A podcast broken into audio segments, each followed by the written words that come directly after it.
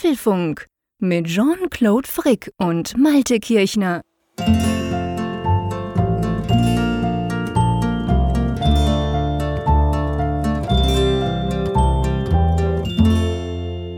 Hallo und herzlich willkommen zum Apfelfunk, zur Ausgabe 212, die wir am 4. März aufzeichnen.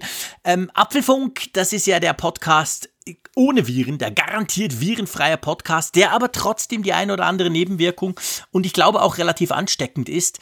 Jedenfalls, wenn ich von den Zuschriften ausgehe, die wir immer wieder hören, wo wir von Leuten Zuschriften kriegen, die sagen, hey, ich habe mal einmal reingehört, coole Sache, boah, jetzt muss ich ja jede Woche hören.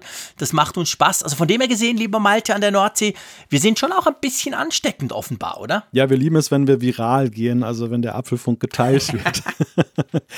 Keine Viren, aber viral, genau. genau.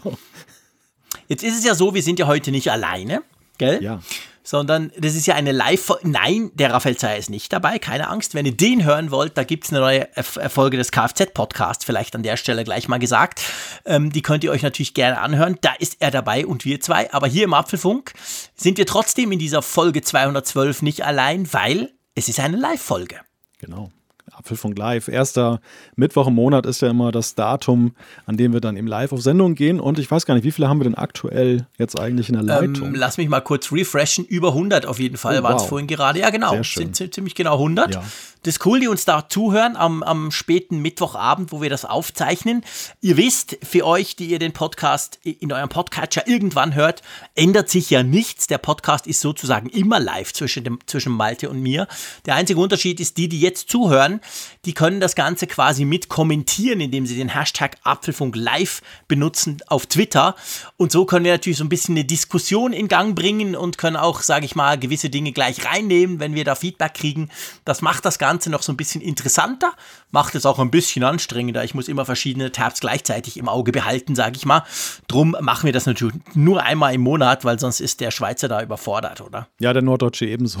Das ist immer so schön. Da bin ich jetzt so froh, dass du das sagst. Hättest mich natürlich jetzt auch ins Messer laufen lassen können. Ja, ich bin ja nicht so wie du letztes, letzte Woche mit der Aufnahme, wo dann diese wunderschöne Pause drin war. Oh, ja, aber ich habe immer hinzugegeben, dass mir das schon mehrmals passiert ja, ist und das haben wir dann rausgeschnitten. Stimmt, also von dem her ging es ja nicht darum, dich bloßzustellen. ähm, übrigens, apropos Live-Folge, äh, etwas möchte ich noch dazu sagen, ja. weil der liebe Malte ja in seiner unendlichen ähm, Bescheidenheit würde es ja gar nicht erwähnen. Man kann ja diese Folge auf apfelfunk.com slash live, also im Browser irgendwo hören. Aber neu kann man das auch in der Funkgeräte-App. Also wenn ihr die App zum Apfelfunk installiert habt, dort gibt es auch ein Tab live und da kann man sich das Ganze quasi auch anhören. Das hast du programmiert. Ja, das ist heute Abend sozusagen die Jungfernfahrt, wie wir im maritimen Kontext sagen würden, wenn ein Schiff das erste Mal auf Reisen geht. Und augen, augenscheinlich ist es nicht gesunken, das freut mich schon mal. genau, es, es fährt noch, wenn ich das richtig sehe, oder es streamt noch, sagen wir es mal so. Ähm, aber ja, das passt, das passt gut. Das ist natürlich ganz praktisch. Da kann man es kann irgendwo auf seinem iOS-Device quasi anhören. Ähm, und du, lieber Malte, bevor wir zu den Themen dann kommen, du hast ein wirklich cooles Geschenk bekommen. Ja, das ist die Sensation überhaupt. Also Du weißt ja, mit meinem norddeutschen Gemüt bin ich schwer zu beeindrucken. Also zumindest jetzt das. Ja, das kenne ich. Nach 212 Folgen ist mir das langsam bewusst geworden. In der Tat. Aber gestern hatte ich tatsächlich Post im Kasten. Ein, kleiner, ein kleines Kuvert. Und ähm, ich dachte so, hm, von wem ist das denn? Der Name sagte mir so erstmal nichts, die Absenderadresse. Es fühlte sich so ein bisschen dicker an, als wenn da irgendwie was drin ist. Hab's aufgemacht. Und dann war da ein schönes ja, Teil drin. Aus Kunststoff, und dann habe ich das ausgepackt und dann stellte ich fest, oha, das ist so, ja, weißt du, wie das halt bei Geschäften ist oder bei Bäckereien, da gibt es da so ein Teil, was man so davor stellt, ne? So eine Re Reklame, mhm. wo dann das Brot des Tages genau, so ein Dreieck wird. quasi, das dann steht und da steht dann drauf, Brötchen heute für keine Ahnung. Genau, irgendwas. genau. Und das halt in klein mit Apfelfunk on Air. Das hatte ja Tobias, ein Apfelfunkhörer, mit seinem 3D-Drucker gemacht. Und so es ist ja nicht nur das Drucken, man muss es ja auch erstmal eben ja gestalten, machen und so weiter. Und das ist absolut cool geworden, das Ding. Also das ist wirklich sensationell. Und äh, ja, an dieser Stelle ein ganz herzliches Dankeschön dafür, weil das war wirklich so eine Überraschung, die kam ja völlig aus heiterem Himmel. Da habe ich nie im Leben damit gerechnet, mal sowas und zu kriegen. Das sieht fantastisch aus. Du hast ja auf Twitter gestellt und ich dachte, wow, das ist ja vielleicht mal eine coole Sache. Ja, das ist wirklich, ist wirklich cool. Ich, er war so ein bisschen irritiert darüber, dann, dass ich da so begeistert bin. Aber äh, gerade an so solchen Sachen kann ich mich unglaublich erfreuen, weil ich gerade diese 3D-Druckgeschichte auch wirklich faszinierend finde, was man damit so anstellen kann. Und das finde ich auch super faszinierend. Das ist tatsächlich eines der, wie soll ich sagen, eines der na, es tönt jetzt vielleicht ein bisschen selbst überzeugt, aber ihr kennt mich ja. Ich bin ja so. Eines der wenigen Themen im Digitalbereich, die ich, die mir einfach so, die kommen mir vor wie ein Wunder. Mhm. Ich denke so, hä, wie ist das möglich? Ich habe hab mich noch nie dran getraut, muss ich auch sagen. Ich habe keinen, ich habe noch nie einen ausprobiert. Ich habe nur schon solche Dinge, diese 3D-Drucker in Aktion gesehen. Und, und ich staune einfach immer wieder. Ich denke so, oh, weil ich bin ja selber, habe ja zwei linke Hände also ich bin ja grundsätzlich unbegabt, wenn es um, um, um, um physische Dinge quasi geht. Und das finde ich super faszinierend, was man damit machen kann und dann, also ganz, das wirklich ist, ist, mir, ist mir ein Buch mit sieben Siegeln für mich, aber ich finde es extrem interessant und spannend. Ja, ich begleite das, das Thema auch beruflich manchmal, weil es hier bei uns im Bereich gibt es ein Flugzeugteilewerk, wo man auch schon jetzt dann Teile für Flugzeuge aus Metall mit so überdimensionalen 3D-Druckern macht. Das, das ist so ein Pilotprojekt, das hat man hier erforscht mit, also die, die Technik auch erforscht und äh, gemeinsam mit Daimler und einem Hersteller dafür. Und das fand ich mhm. auch unglaublich faszinierend. Also das, weil auch die Vorteile, die einem sich jetzt gar nicht so erschließen. Man denkt ja im ersten Moment, okay, du kannst eben so ein Ersatzteil drucken, du musst das nicht gleich massenhaft machen, das ist ein Vorteil sicherlich. Mhm. Aber ich habe mir auch erklären lassen, du kannst dann mit solchen Sachen eben auch Dinge konstruieren, die vorher gar nicht möglich waren. Vorher hat man immer aus Metallblöcken was gefräst und da hast du mhm. natürlich nur bestimmte Möglichkeiten, wie du fräsen kannst. Also du kannst Klar. bestimmte Innenstrukturen kannst du zum Beispiel nicht machen, sonst musst du halt so halbe Teile machen und die zusammensetzen hinterher. Und beim 3D-Druck, mhm. bei dieser additiven Fertigung, kannst du eben das dann auch von vornherein aus einem Guss halt machen. So ein bisschen Apple-mäßig, Unibody-Design halt, ne? Okay, verrückt. Und das, sehr deshalb, cool. es ist halt eine sehr faszinierende Geschichte und, und mit so einem Gimmick kann man mich dann halt wirklich erfreuen, wie man sieht. Ja, mich auch. Ich finde das großartig. Also es ist wirklich ganz, ganz cool. Herzlichen Dank, lieber Tobias. Das ist natürlich toll, wenn sich dann so quasi ein, ich sag mal salopp, ein virtueller Podcast plötzlich materialisiert, oder? Ja. Wenn man so plötzlich so ein, so ein kleines Schildchen hinkriegt. Das ist schon, das ist schon sehr, sehr cool. Hat jetzt hier einen Ehrenplatz hier im Studio. Ich gucke die ganze Zeit drauf. Na, wunderbar. Gut, jetzt gucken wir aber auf unser Skript, mein Lieber. Ach gut, okay. Weil, jetzt ist fertig, fertig dahin geguckt, weil es geht um unsere Themen. Was haben wir denn für Themen bereit für unsere Hörerinnen und Hörer. Ja, wir haben die Bitte bekommen, dass wir bitte nicht über das Thema mit C sprechen, aber okay. dieser Bitte ah, können wir leider nicht entsprechen, weil einfach dieses Thema auch in der Tech-Welt um sich Ich habe ja nach fünf Sekunden schon dagegen verstoßen ja, ja, genau. in meiner Anmoderation. Das, das Kind ist schon in den Brunnen gefallen. Also es geht um Corona-Blues. Fällt auch jetzt die WWDC bei Apple aus? Dann sprechen wir über Back on Track. Plant Apple eine iPad-Tastatur mit Trackpad? Dann die Frage, gibt es Geld zurück? Apple hat nämlich in den USA einen Vergleich geschlossen. Dann gibt es neue App Store-Regeln, über die wir sprechen müssen. Und dann haben wir noch ein paar schöne Apfelstücke herausgeschält. Geht unter anderem um Apple genau. in Indien, um WhatsApp und Facebook. Dann natürlich die Umfrage der Woche und Zuschriften unserer Hörerschaft. Für all das müsste es eigentlich Platz haben in dieser Folge 212. Aber ich schlage vor, wir legen gleich los. Natürlich mit dem, man kommt in diesen Tagen nicht drumherum. Ich weiß es, liebe Leute. Wir sind ähm, ein Tech-Podcast, aber eben dieses dumme Ding mit C, das betrifft ja letztendlich eben alles. Das betrifft ja eigentlich die komplette, ja, man kann sagen im Moment das komplette Leben und demzufolge natürlich auch die Tech-Industrie. Ihr alle wisst, ich wäre ja gerne in Barcelona gewesen vor zwei Wochen am Mobile World Congress. Hat natürlich nicht geklappt, der wurde ja abgesagt. Noch lang bevor das so krass wurde, wie es ja jetzt ist in Europa. Also da war das Virus ja eigentlich noch gar nicht da. Aber man hat trotzdem schon mal diese Messe abgesagt. Ja, und jetzt ist es so, ähm, Google hat seine Google I.O., die ganz große, die wichtigste Entwicklerkonferenz von Google, quasi das Pendant zur WWDC von Google, im Mai abgesagt. Facebook desgleichen mit der Facebook F8. Wir warten eigentlich stündlich darauf, dass Microsoft seine Bild ebenfalls absagt, die nämlich auch im Mai stattfindet. Und ihr alle wisst, irgendwann, meistens Ende Mai, Anfang Juni, gibt es ja die WWDC, die Worldwide Developer Conference von Apple, wo ich schon zweimal hinfliegen durfte. Super spannend, aber ehrlich gesagt, Malte, hm, sieht nicht gut aus, oder? Nee, also ich würde mittlerweile nicht mal mehr 50-50 auf die Chance tippen, dass sie tatsächlich noch stattfindet. Denn äh, in dem derzeitigen Fahrwasser, wir, wir erleben ja auch weitere internationale Messen, die abgesagt werden. Leipziger Buchmesse, Hannover Messe ist verschoben. Also verschieben ist tatsächlich noch eine der Varianten, die überhaupt noch in Betracht kommt, finde ich. Ich glaube nicht mehr mhm. an den Anfang Juni-Termin. Ich könnte mir allerdings vorstellen, Nein. dass Apple noch etwas pokert, dass sie, das soll, ich, ich glaube, in der Historie der WWDC hat es das auch einmal gegeben, dass sie, glaube ich, erst im August stattfand. Und äh, mhm. äh, das wäre natürlich noch so eine Variante. Sommer ist ja sowieso ein etwas sicherer Ort, oder zeitlich jetzt, weil der, der, die Viren dann ja sowieso ein bisschen zurückgehen. Also selbst wenn Corona dann uns im Herbst wieder einholt, dann könnte man zumindest im Sommer dann zwischendurch mal so eine Entwicklerkonferenz machen. Aber ich glaube nicht, dass sie Anfang Juni an den Start gehen. Echt? Ja, nee, das glaube ich auch nicht. Also ich, ich glaube, also seien wir ehrlich, das Problem ist ja, es gibt ja, es gibt ja eigentlich inzwischen so, sogar ganz viele Punkte, warum solche Messen nicht durchgeführt werden können.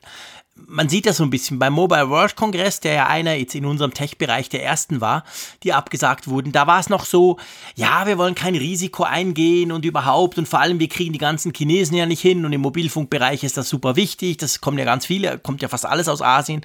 Also war das so ein bisschen der Grund quasi auch logistisch quasi. Und inzwischen muss ich sagen, das sieht man bei Google ganz gut, ist es ja eigentlich so, Jetzt mal völlig unabhängig von der realen Gefahr, die sicher in gewissen Ländern stärker ist, in, in anderen weniger stark.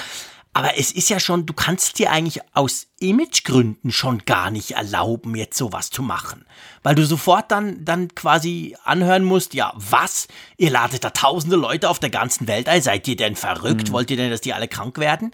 Also es ist quasi, in meinen Augen, wenn ich mir das so angucke, ohne dass ich das verharmlosen will, bitte nicht falsch verstehen, aber ist es im Moment eigentlich imagemäßig gar nicht möglich, dass eine große Firma so ein großes Event durchführt, weil das einfach, das würde total, das würde einfach nicht verstanden werden, oder? Ja, das sehe ich genauso. Es hat eine Eigendynamik angenommen und das geht, ja. das geht eigentlich ähm, durch verschiedenste Bereiche. Du hast ja gerade die Sache genannt mit dem Eindruck, der entsteht. Also es, es geht darum, dass man halt nicht Leute ins Land bringt. Es geht darum, dass man nicht dann Einheimische dort, wo die Messen und Entwicklerkonferenzen stattfinden, in Mitleidenschaft zieht. Es geht aber auch um die eigenen Mitarbeiter. Es geht zum Beispiel um die Frage, dass gesagt wird, hey, zum Beispiel so eine Entwicklerkonferenz von Apple, da sind die Leitenden, dass, dass die ganze iOS-Elite zum Beispiel versammelt. Und was wäre denn, wenn da jetzt dann ein Virus sich Bahn bricht? Das könnte ja Apple dann massiv dann auch schädigen, weil dann Ausfälle sind, gerade in diesem kritischen Zeitplan. Ab Sommer tickt ja wirklich die Uhr, dass dann bis September das Release dann auch fertig ist und so. Und unabhängig jetzt mal von der rationalen Einschätzung jetzt in der Frage, wie gefährlich ist das Virus wirklich? Ist das jetzt so wirklich so noch, ist es dann noch ein Thema und so weiter und so fort? Es gibt ja auch viele Anschlussfragen. Aber dieses Risiko einzugehen, ja, das ist absolut waghalsig und wahrscheinlich eher ein PR-Boomerang. Und alleine ja, deshalb genau. muss man halt sich wirklich dann jetzt überlegen, ob da der, ob das noch sinnvoll ist, dann eben da, das, das durchzuziehen. Die Frage, die sich ja stellt, und da gibt es ja auch dann eben ja unterschiedliche Antworten, ist, wie sieht die Alternative aus? Wir haben ja gerade gesprochen über Verschieben als eine Variante. Die andere Variante ist ja virtuell.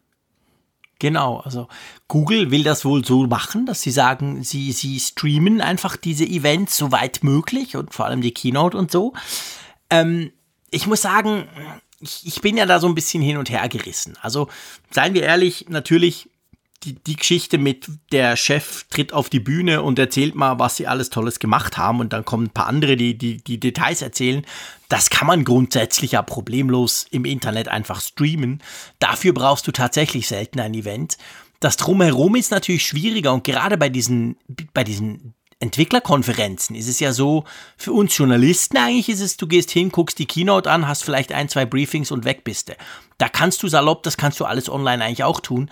Aber die Entwickler, die natürlich dort sind, die gehen ja dahin, damit sie eben endlich mal die Leute von Apple treffen können, die da verantwortlich sind, die sich da auskennen. Und dann wird ja gebrainstormt, da gibt es Sessions, da gibt es ganz, ganz, ganz viele spannende Veranstaltungen. Und das ist schon so ein bisschen, ich sag mal, das ist natürlich schwieriger, weil du weißt, wie es ist nur gucken ist das eine, aber mhm. wenn du dich dann einbringen willst, quasi, ja, aber ihr habt das gemacht und ich finde bei iOS 13, äh, das ist schon nicht ganz so einfach. Also das ist so ein bisschen die Frage, wie sie das wirklich machen wollen. Also jetzt, jetzt Google, die, die sich zumindest schon committed haben, dass sie das irgendwo virtuell machen wollen. Und das andere muss ich sagen, ich habe es jetzt beim Automobilsalon in Genf, ein anderes Thema, aber gesehen, der wurde ja auch abgesagt bei uns in der Schweiz, weil bei uns in der Schweiz sind ja alle Veranstaltungen über 1000 Leute verboten seit einer Woche. Und ähm, da haben sie jetzt irgendwie BMW, VW und irgendein Dritter, den ich schon vergessen habe, haben, haben quasi diese Präsentation, die sie dort, dort sonst normalerweise on stage auf der Bühne machen, haben sie jetzt virtuell gemacht. Und ich muss sagen, ah, das, ist, das war irgendwie auch komisch. Also es war zwar du hast gemerkt, sie haben professionelle Speaker, sie haben Einspieler, alles Zeug, was sie sonst nicht unbedingt auf der Bühne selber haben. Aber es war irgendwie, hm, es war so ein bisschen ich weiß nicht, wenn ich blutleer sage, weißt du, was ich mhm. meine? Es war einfach so ein bisschen, ja, es hat sehr merkwürdig gewirkt. Jetzt, jetzt, das muss nicht heißen, dass es die Tech-Companies nicht besser machen, aber es ist schon irgendwie nicht ganz das Gleiche, muss ich sagen. Naja, bei Apple ist es ja so, die, die Weltentwicklerkonferenz hat sich in den letzten Jahren ja schon zusehends auch in die Richtung entwickelt, dass sie auch ja im Internet stattgefunden hat. Früher war es ja wirklich ja. so, du hattest eben die Keynote, wenn du Glück hattest, wurde die übertragen und danach war ja auch für die Weltöffentlichkeit erstmal Schluss. Man hat dann irgendwo was gelesen, vielleicht genau. nur allenfalls, aber das war es dann auch. Die Session-Videos, die haben Entwickler dann ja erst viel später bekommen und äh, ja, dann war es auch wirklich so, als wenn du dir eine PowerPoint-Präsentation anguckst. Du, du hast die Speaker nicht gesehen, sondern du hast nur die Folien gesehen, da hat irgendeiner im Hintergrund rumgequatscht, du hattest kein Gesicht vor Augen. Es war sehr, es war sehr kurios. Also es gab wirklich mhm. viele, viele Gründe, als Entwickler, als professioneller Entwickler jetzt diesem Event teilhaben zu wollen, weil die, ja. die Außenvariante war absolut unpersönlich. Das hat Apple ja drastisch mhm. geändert in den letzten Jahren. Das, es geht ja erstmal dahin, dass sie alles mittlerweile live streamen. Das heißt, du kannst auch ohne dieses teure Ticket von, weiß nicht, 1700 Dollar oder was ja. es kostet, kannst du das alles dann mitbekommen, das ganze Programm. Du hast auch wirklich den Eindruck. Das war alle Sessions, gell? Alle Sessions auch. und du hast auch die Speaker vor Augen, also du siehst sie auch richtig so, wie sie jemand sieht, der beispielsweise jetzt da in der letzten Reihe sitzt. Der, der sieht die ja auch ganz hinten nur am Horizont und hat dann da Bildschirme, ja, wo er sie sieht. Also diese Sessions hast du schon, aber du hast schon recht, diese Hands-on-Geschichte, das höre ich immer wieder, ist halt ein ganz großes Thema für viele Entwickler. Denn gerade bei neuen mhm. APIs ist das natürlich ja auch die spannendste Frage. Wie integriere ich das in meine App? Und du hast tausend Fragen. Ja. Ähm, das ist ja nun auch immer nicht ganz trivial, dann auch gerade diese komplexeren Geschichten dann zu implementieren. Und die, die dort sind, sind ja auch meistens Leute, die zum Beispiel anders als ich jetzt, der auch mal sagt, na gut, nette API würde ich gerne integrieren, aber jetzt, jetzt nicht passt, dann in einem Jahr die haben ja mhm. Druck. Ne? Also die wollen ja das in ihre Apps so integrieren. Die wollen die Ersten sein. Das hat Marketinggründe. Das wollen die Kunden. Das, das will ihre Firma. Die müssen also ja. wirklich dann auch das Know-how aufbauen. Und da frage ich mich halt auch, wie kriegt Apple das hin, dass sie eben diese Experience jetzt so einigermaßen dann auch noch für diese Teilnehmer vor Ort nachstellen oder machen sie es überhaupt? Ja. Und eine Möglichkeit wäre ja sicherlich über ihre App da was zu machen, denn die ist ja auch, hat sich auch wahnsinnig entwickelt in den letzten Jahren, die ist ja auch mal besser geworden. Und vielleicht ist das auch so ein Grund, warum sie noch so ein bisschen zögern. Also John Gruber hat zum Beispiel auch gemutmaßt, dass sie im Hintergrund vielleicht schon an irgendetwas basteln. Sie wollen jetzt nicht einfach sagen, die WWDC findet jetzt nicht ja. statt und ähm, wir melden uns wieder, Lösung. sondern genau, dass sie gleich sagen, hey, wir haben eine coole Idee, wie wir es diesmal machen. FaceTime-Video kann mit 200 gleichzeitig und nicht nur mit 32. In der Beta von iOS 14, ja, das wäre mal Genau, genau. Irgend sowas, das könnte natürlich tatsächlich sein. Vielleicht ein kleiner Blick auf den Hashtag Apfelfunk Live. Der DH4736 schreibt, höre euch schon sehr lange regelmäßig, aber heute schaffe ich es zum ersten Mal zum Apfelfunk Live. Danko macht weiter so. Also wir haben ab und zu natürlich auch Hörer, die uns schon kennen, aber die denken, ja, höre ich mir mal live an. Und ähm, der, das fand ich auch ganz witzig. Wir haben schon recht viel gekriegt, muss ich wirklich sagen. Der, wo ist er denn? Ähm, da, der Markus hat geschrieben, ähm, er hätte wegen dem DFB-Pokal hätte er fast den Anfang verpasst, aber jetzt sei er auch dabei, den Rest können er dann nachhören. Spielt ihr bei euch Fußball? Sagt mal, ich bin ja entsetzt. Bei uns ist alles abgesagt. Ja, dort und sind alle Fußballspiele bis im April gecancelt. In Deutschland sind alle Großveranstaltungen reglementiert außer Fußball. Weil da ist man ja so in der freien, man ist ja in der frischen Luft, das ist ja was anderes. Ja, da passiert ja auch nichts, stimmt. Das sind ja auch nur, nur ganz wenige Leute. Das ist ja völlig, eigentlich völlig harmlos, oder? Genau, genau. Plus es gibt keine TV-Übertragungen, ah, da muss man ja im Stall, ja, verstehe ich natürlich. Ja, Na gut, Aber, wir wollen nicht lästern, genau. aber ist ja schön, gönne ich euch. Mein Sohn ist total traurig, dass all diese Sportveranstaltungen bei uns, zumindest in der Schweiz, im Moment flach fallen. Ja. Ich Wenn wir gerade bei ausfallenden Events sind, passt das natürlich ganz gut. Ja, was meinst du? Also meinst du, sie machen es quasi zu, schon zu der Zeit? Weil ich meine, man darf natürlich eines nicht vergessen. Die WWDC ist ja nicht nur ähm, Entwickler aus, aus aller Welt können mit Apple-Leuten quatschen, sondern die WWDC ist ja der Termin, wo iOS, also die nächste iOS und die nächste macOS, die großen Versionen vorgestellt werden. Und dann hat man noch ein paar Monate als Entwickler, um sich vorzubereiten. Und dann im September, Oktober kommt das Zeug raus. Hm. Wenn jetzt die WWDC verschoben wird, dann hat ja das auch einen Einfluss auf den ganzen Release-Plan, oder? Ja, ja, das Timing ist schon kritisch und das hat ja auch in den letzten Jahren immer mehr zugenommen, die, die Relevanz des, des äh, frühzeitigen Termins, des regelmäßigen Termins, weil, wie du schon sagst, das definiert ein Zeitfenster, in dem kann man sich vorbereiten auf den Final Release von der, ähm, von der Software und wenn der mhm. Wenn der, mein, mein Mac ist gerade ein bisschen eingefroren, Entschuldigung. Ah, dein Mac ist eingefroren, okay. Ja, also wenn dieser Release-Termin dann halt dann äh, nach hinten rückt, dann müsste man im Grunde genommen auch überlegen, dass, wie, wie macht man das mit den Entwicklern? Also gibt man ja, iOS genau. dann, dann zu dem normalen Zeitpunkt raus? Oder ja, macht man schon so eine, dass man die Betas, wie Google das ja auch gemacht hat, ja auch zuweilen, dass sie eben dann schon Betas frühzeitig veröffentlicht haben, die SDKs und dann ist die Entwicklerkonferenz so mittendrin. Auch das ist ja eine Variante. Also da, da ist einiges denkbar, aber es ist für Apple natürlich erstmal eine Zäsur, weil gerade dieses Thema WWDC war ja immer von wunderbarer und wunderschönster Regelmäßigkeit geprägt. Ja, das stimmt. Das ist im und also das und noch die iPhone Keynotes und alle anderen Sachen sind ja eigentlich variabel, können stattfinden, müssen aber nicht. Aber die zwei Events, die sind quasi sakrosankt. Das ist so. Und doch muss ich dir sagen, ich habe wirklich nicht erst jetzt seit dieser Woche, aber je länger, je mehr das Gefühl, 2020 wird ein Jahr ohne, ohne Events. Also nicht ohne Events, dass nichts passiert. Man sieht es jetzt beim Mobile World Congress, wir haben jetzt die ganze Zeit irgendwelche Einladungen für irgendwelche Hands-ons und es gibt neue Handys und so weiter. Also die Industrie funktioniert schon noch, was das anbelangt, aber diese großen Events, ich, ich glaube, die müssen wir uns alle ans Bein streichen dieses Jahr, ehrlich gesagt. Ja, ja, das, das sehe ich auch so. Der Markus schreibt noch ähm, zum Thema Genf, weil ich gesagt habe, Automobilsalons sei halt ein bisschen schwierig gewesen mit diesen Events. Und er, und er hat gesagt, ja, also aus der Erfahrung und wegen dem Unternehmen, wo er arbeitet, sagt er, also Autos muss man schon anfassen und sehen. Virtuell macht das einfach viel, viel, viel weniger Spaß. Aber die IAA zeige halt, dass solche Megamessen auch ein überdenkenswürdiges Thema seien.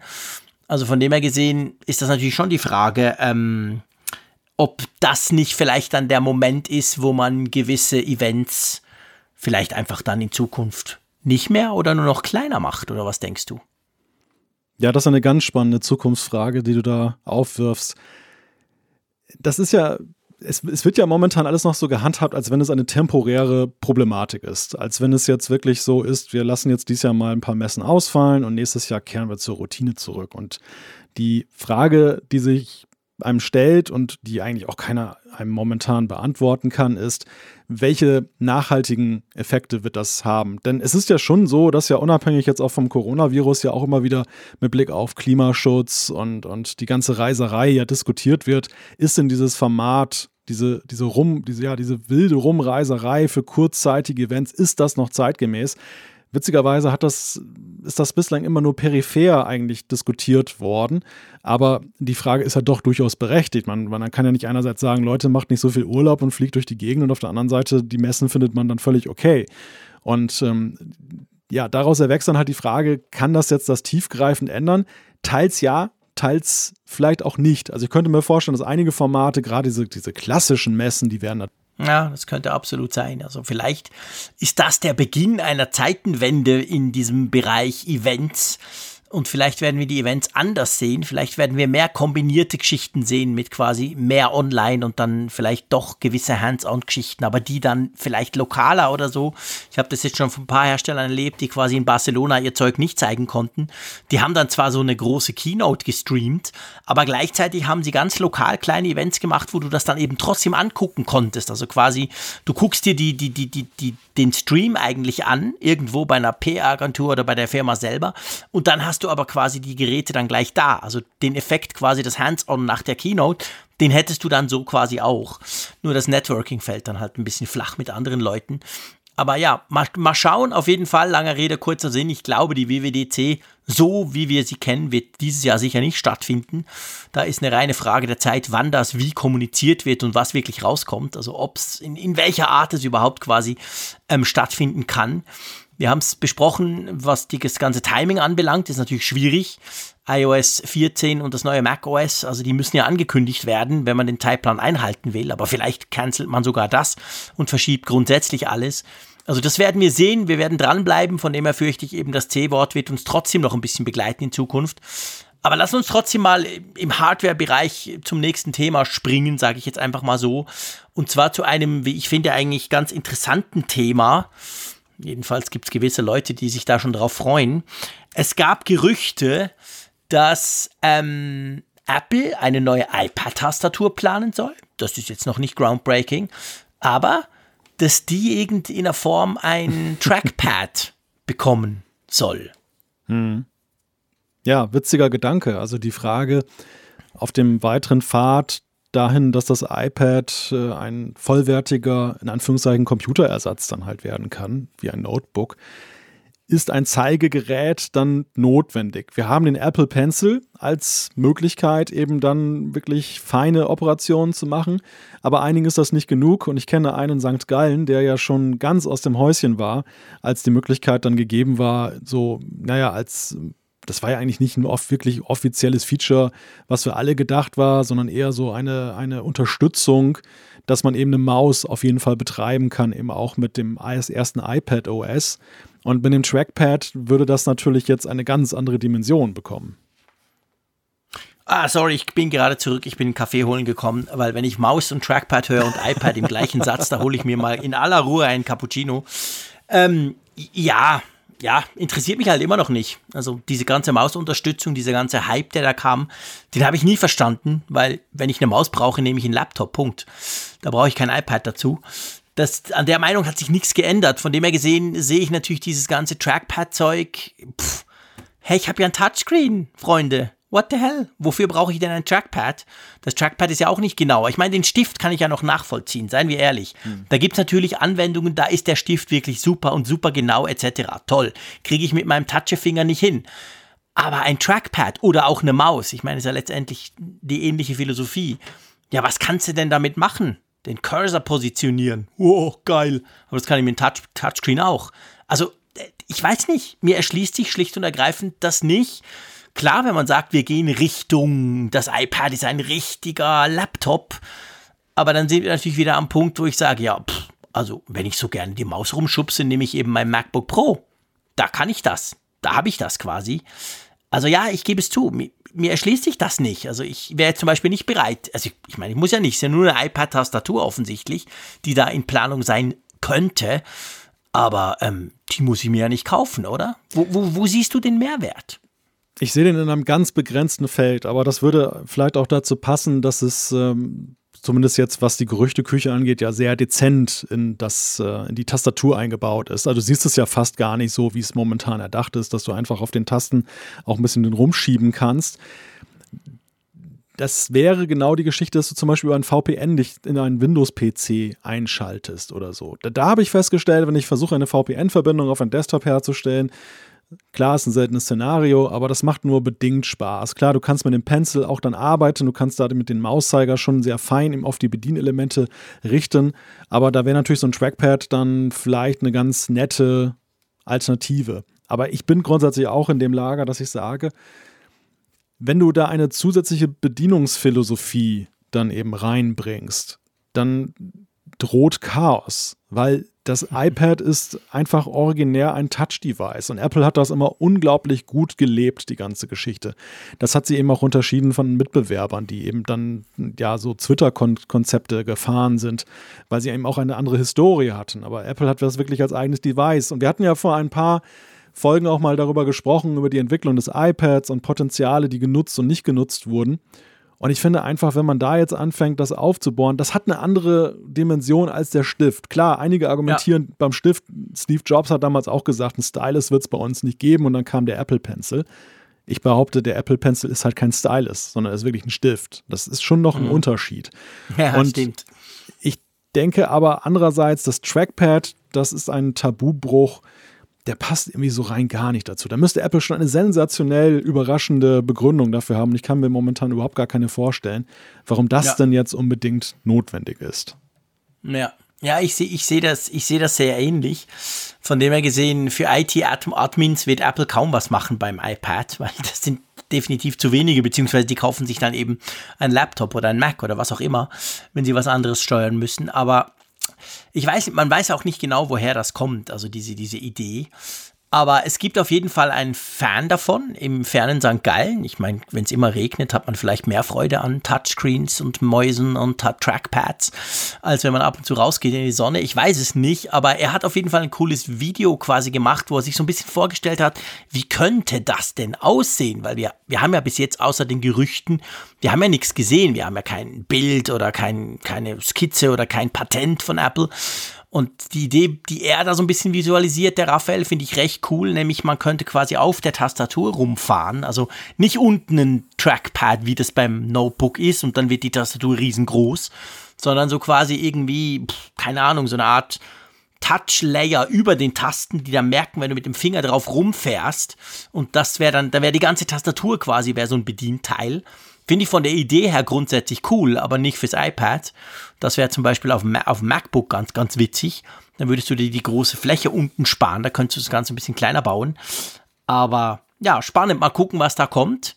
Ich glaube nicht so wirklich dran, ganz ehrlich gesagt, weil ich, wie gesagt, den Nutzen nicht sehe und Apple ist ja eigentlich schon normalerweise ähm, sehr konsequent in Dingen, die sie tun und Dingen, die sie nicht tun. Und Apple vermischt ja selten Dinge oder, oder überlagert Sachen so im Sinn von, ja, du kannst ein bisschen so, aber du kannst auch anders oder du kannst auch noch eine dritte Art. Das ist ja nicht Apple, das sind andere, die das tun. Und von dem her gesehen, hm, ich glaube da nicht dran. Nein, also wenn, ist eher ein Gimmick, dass sie das additiv dann halt machen, dass sie halt sagen, okay, ihr könnt jetzt über die Tastatur jetzt halt noch ein bisschen, bisschen mehr damit machen. Zum Beispiel auch jetzt irgendwelche Swipe-Bewegungen damit dann halt dann machen. Irgendjemand sagte gerade ähm, im Twitter-Chat, dass ja zum Beispiel bei senkrechter Bedienung des, des äh, iPads das ja schon ganz schön wäre, wenn man irgendwie so ein, so ein Maus-Device oder sowas hätte. Und ja, mhm. meinetwegen, du kannst es ja dann irgendwie dann als Variante anbieten, dass du eben sagst, ja, du kannst auf dem Bildschirm dann eben swipen oder eben großziehen mit den Fingern, du kannst es auf der Tastatur machen. Und ähm, wer hätte was dagegen? Die Idee mhm. ist ja wahrscheinlich eben auch, dann eine gewisse Attraktivität dafür zu schaffen, zu sagen, hey, ich brauche mal ein neues Smart Keyboard. Äh, das alte tut es nicht mehr. Und ja, da müssen sie halt sich mal, mal wieder was einfallen lassen. Ist halt auch die Frage, ja. wie man es halt anbietet. Ne? Ja, ja, klar. Ich meine, das ist natürlich genau der Punkt. Also man weiß es ja nie bei solchen Gerüchten. Es kann durchaus sein, dass Apple mit sowas experimentiert. Apple experimentiert mit unglaublich vielen Dingen. Aber das heißt dann natürlich längst nicht, dass wir wirklich am Schluss auch sowas rauskriegen. Das, das bleibt mal abzuwarten. Gut. Ich meine, was auch sehr merkwürdig ist und ehrlich gesagt eher untypisch für Apple, Apple zahlt Benutzern in den USA Geld. Ja. Äh, magst du mal erklären, was, was dieses Paradox mit sich aufhat? Ja, worum es da genau geht. Das äh, knüpft an an ein Thema, was wir in Frankreich vor kurzem hatten, mit der Sache der iPhone-Ausbremsung der angeblichen, also wir erinnern uns an diese ganze Geschichte mit, mit den Akkus, wo Apple eben Mechanismen ja eingebaut hat, dass ein iPhone dann eher gedrosselt wird, als dass es dann eben, wie manche Macs, dann mittendrin einfach mal abstürzt. Mhm. Und da gab es jetzt auch in äh, den USA, dem Stammland von Apple, eine Sammelklage, die jetzt aber dann aus dem Gericht rausgenommen wird. Apple hat sich da verglichen, hat gesagt, man, sie nehmen 500 Millionen US-Dollar in die Hand, um diese ganze Sache dann eben zu begleichen. Und da soll dann augenscheinlich, das ist gerade in den USA so ein verbreiteter Weg, den Käufern die dann da betroffen sind, was zurückgegeben werden, dann halt sozusagen als Kompensation. Ähm, mhm. So umgerechnet, laut Medienbericht sind das wohl 25 US-Dollar pro betroffenem iPhone womit dann halt dann äh, amerikanische Besitzer eines iPhone 6, 6 Plus, 6S, 6S Plus, iPhone 7, 7 Plus und SE, die äh, iOS 10.2.1 dann genutzt haben, damals dann rechnen können. Mäusekino. ich habe es auch in der Folge 212 wieder. geschafft, das Wort uns zu bringen. das ist ja mein großes Ziel quasi. In jeder Apfelfunkfolge verstecke ich irgendwo Mäusekino, aber nur wenn es einigermaßen passt, bis dann das Mäusekino 2 rauskommt und eben kein Mäusekino mehr ist und dann können wir offiziell das Mäusekino beerdigen. Einverstanden? Ja. So, so machen wir das. Das Gut, okay, schön. 25 äh, Dollar kriegst du. Das ist ja mehr wert als das Mäusekino. Ah, jetzt hör endlich auf. Okay. Aber auf jeden Fall, ähm, was ist denn mit Kunden in Europa? Ja, Kriege ich jetzt auch Geld für mein Mäusekino? Das ist eine Frage, die halt sofort aufgekommen ist und ein Apfelfunkhörer hatte uns dankenswerterweise auch auf das Thema aufmerksam gemacht mit der Frage, was bedeutet das denn für uns hier in Europa? Leider bedeutet es erstmal nichts. Denn das. Wie so oft. Wie so oft, genau. Das ist halt eine amerikanische Klage. Es geht um den amerikanischen Markt. Und Apple wird natürlich einen Däubel tun und jetzt einfach mal diese Regelung auf den ganzen Globus ausweiten. Da warten sie einfach mal ab, was dann in den jeweiligen Rechtsbezirken dann halt dann der anderen Länder passiert oder nicht passiert. Wahrscheinlich eher nicht passiert. Also für uns bedeutet das erstmal nichts. Es gibt kein Geld zurück. Ähm, ja, edgy badge, so ja. läuft es manchmal. Okay, gut, dann halt nicht. Macht nichts. Hey, aber was anderes, ein anderes Thema.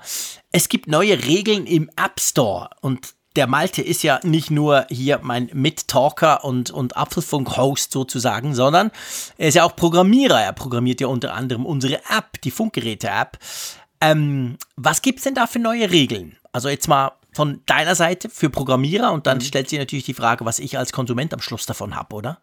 Ja, ich glaube, die, die Regelungen, die Apple neu getroffen hat in diesen Review-Guidelines, gehen in eine Richtung, dass du als Nutzer sehr viel davon merken wirst. Das ist ja nicht immer so. Es gibt ja oh. auch einige Regeln, die gehen ja eher so in die Richtung, dass Entwickler halt wissen, wie sie layouten müssen, ja, also wie sie ihr User-Interface gestalten müssen, wie die Eingaberegeln sind, wenn du das an Apple zur Prüfung gibst und so weiter.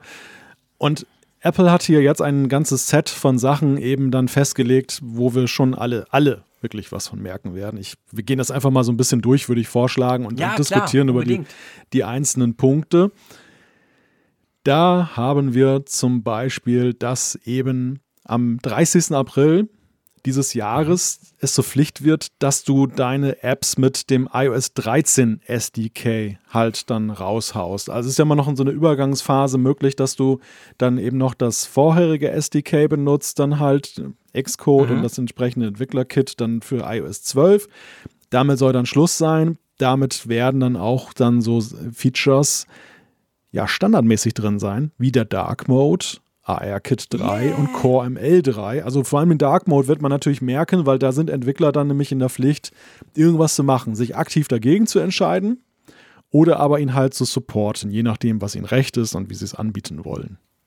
Also das heißt, vielleicht um da gleich einzugrätschen beim, beim Dark Mode, ihr wisst, ich mag den Dark Mode, ähm, wenn du jetzt mit iOS 13 SDK programmierst oder eben programmieren musst und eine App in den Store von Apple stellen willst, dann hast du gesagt, muss man sich mit dem Dark Mode grundsätzlich beschäftigen. Das heißt aber auch, ich kann als Entwickler sagen, ja, ja, schön, aber ich will das nicht. Also quasi Dark Mode Häkchen gleich null.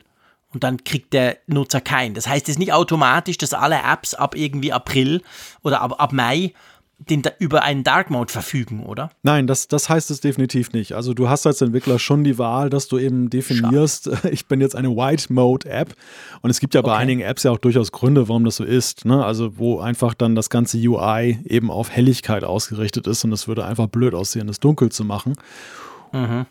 Aber ich glaube schon, dass der Wink mit dem Zaunpfahl in Richtung Entwickler ist natürlich der, supportet es bitte. Ne? Also ja. Apple unterstützt ja bei seinen Standard-User-Interface-Elementen das sowieso automatisch. Wenn du jetzt eine App programmiert hast, die nicht viel mit Custom UI arbeitet, dann kannst du es ganz leicht implementieren, vielleicht sogar per Knopfdruck, dann musst du gar nichts machen es lohnt sich einfach. Und man sieht ja auch mhm. die Nutzer, die wertschätzen. Wir haben ja nachher noch so ein Thema, wo wir mal drüber sprechen. Ähm, die, die wertschätzen, die warten halt auch gerade bei den populären Apps dann ja auch sehnsüchtig darauf, dass sie diesen Dark Mode nicht nutzen können.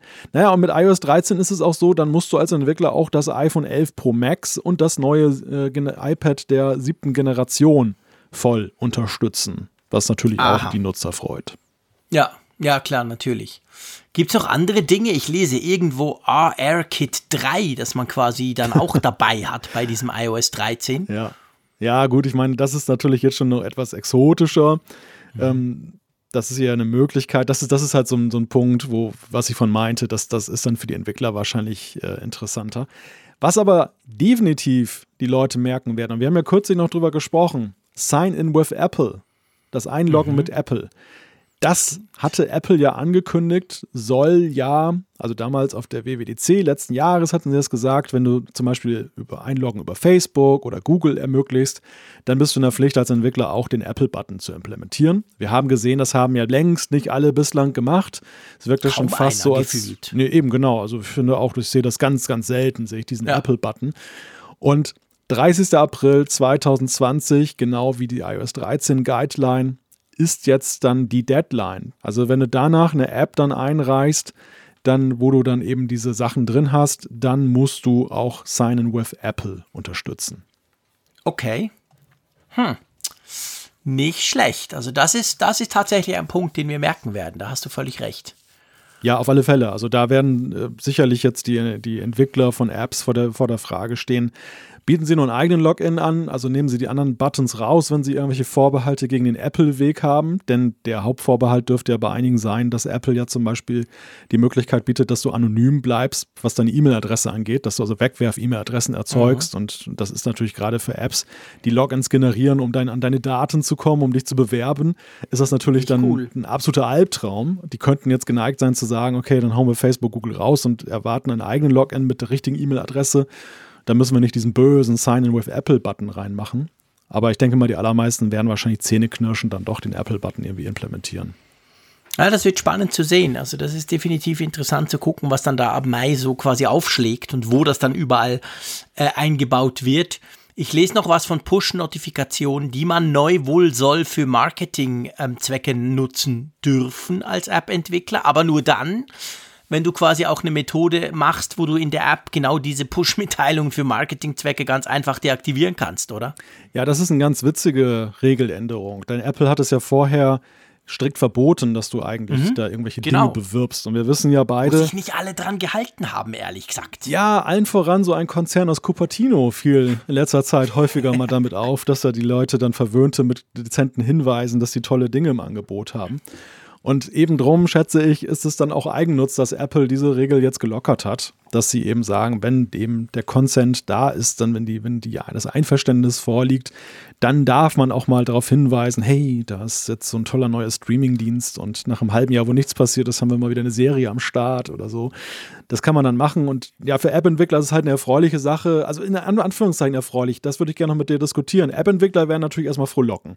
Die haben jetzt eine Möglichkeit, mhm. tatsächlich legal auch ihre Nutzer mal ja. zu reaktivieren. Gerade auch mal so bei denen, die nicht mehr die App reingucken, zu sagen, hey, wir haben ein neues Feature oder irgendwas passiert da gerade, schau mal wieder rein. Was natürlich mhm. dazu führen wird, dass wir aber womöglich auch mehr Push-Nachrichten bekommen, wo wir sie gar nicht haben wollen. Und das ist dann die Kehrseite der Medaille. Ich würde das gerne mit dir diskutieren mit Blick auf die Frage, was bedeutet das für den Nutzer?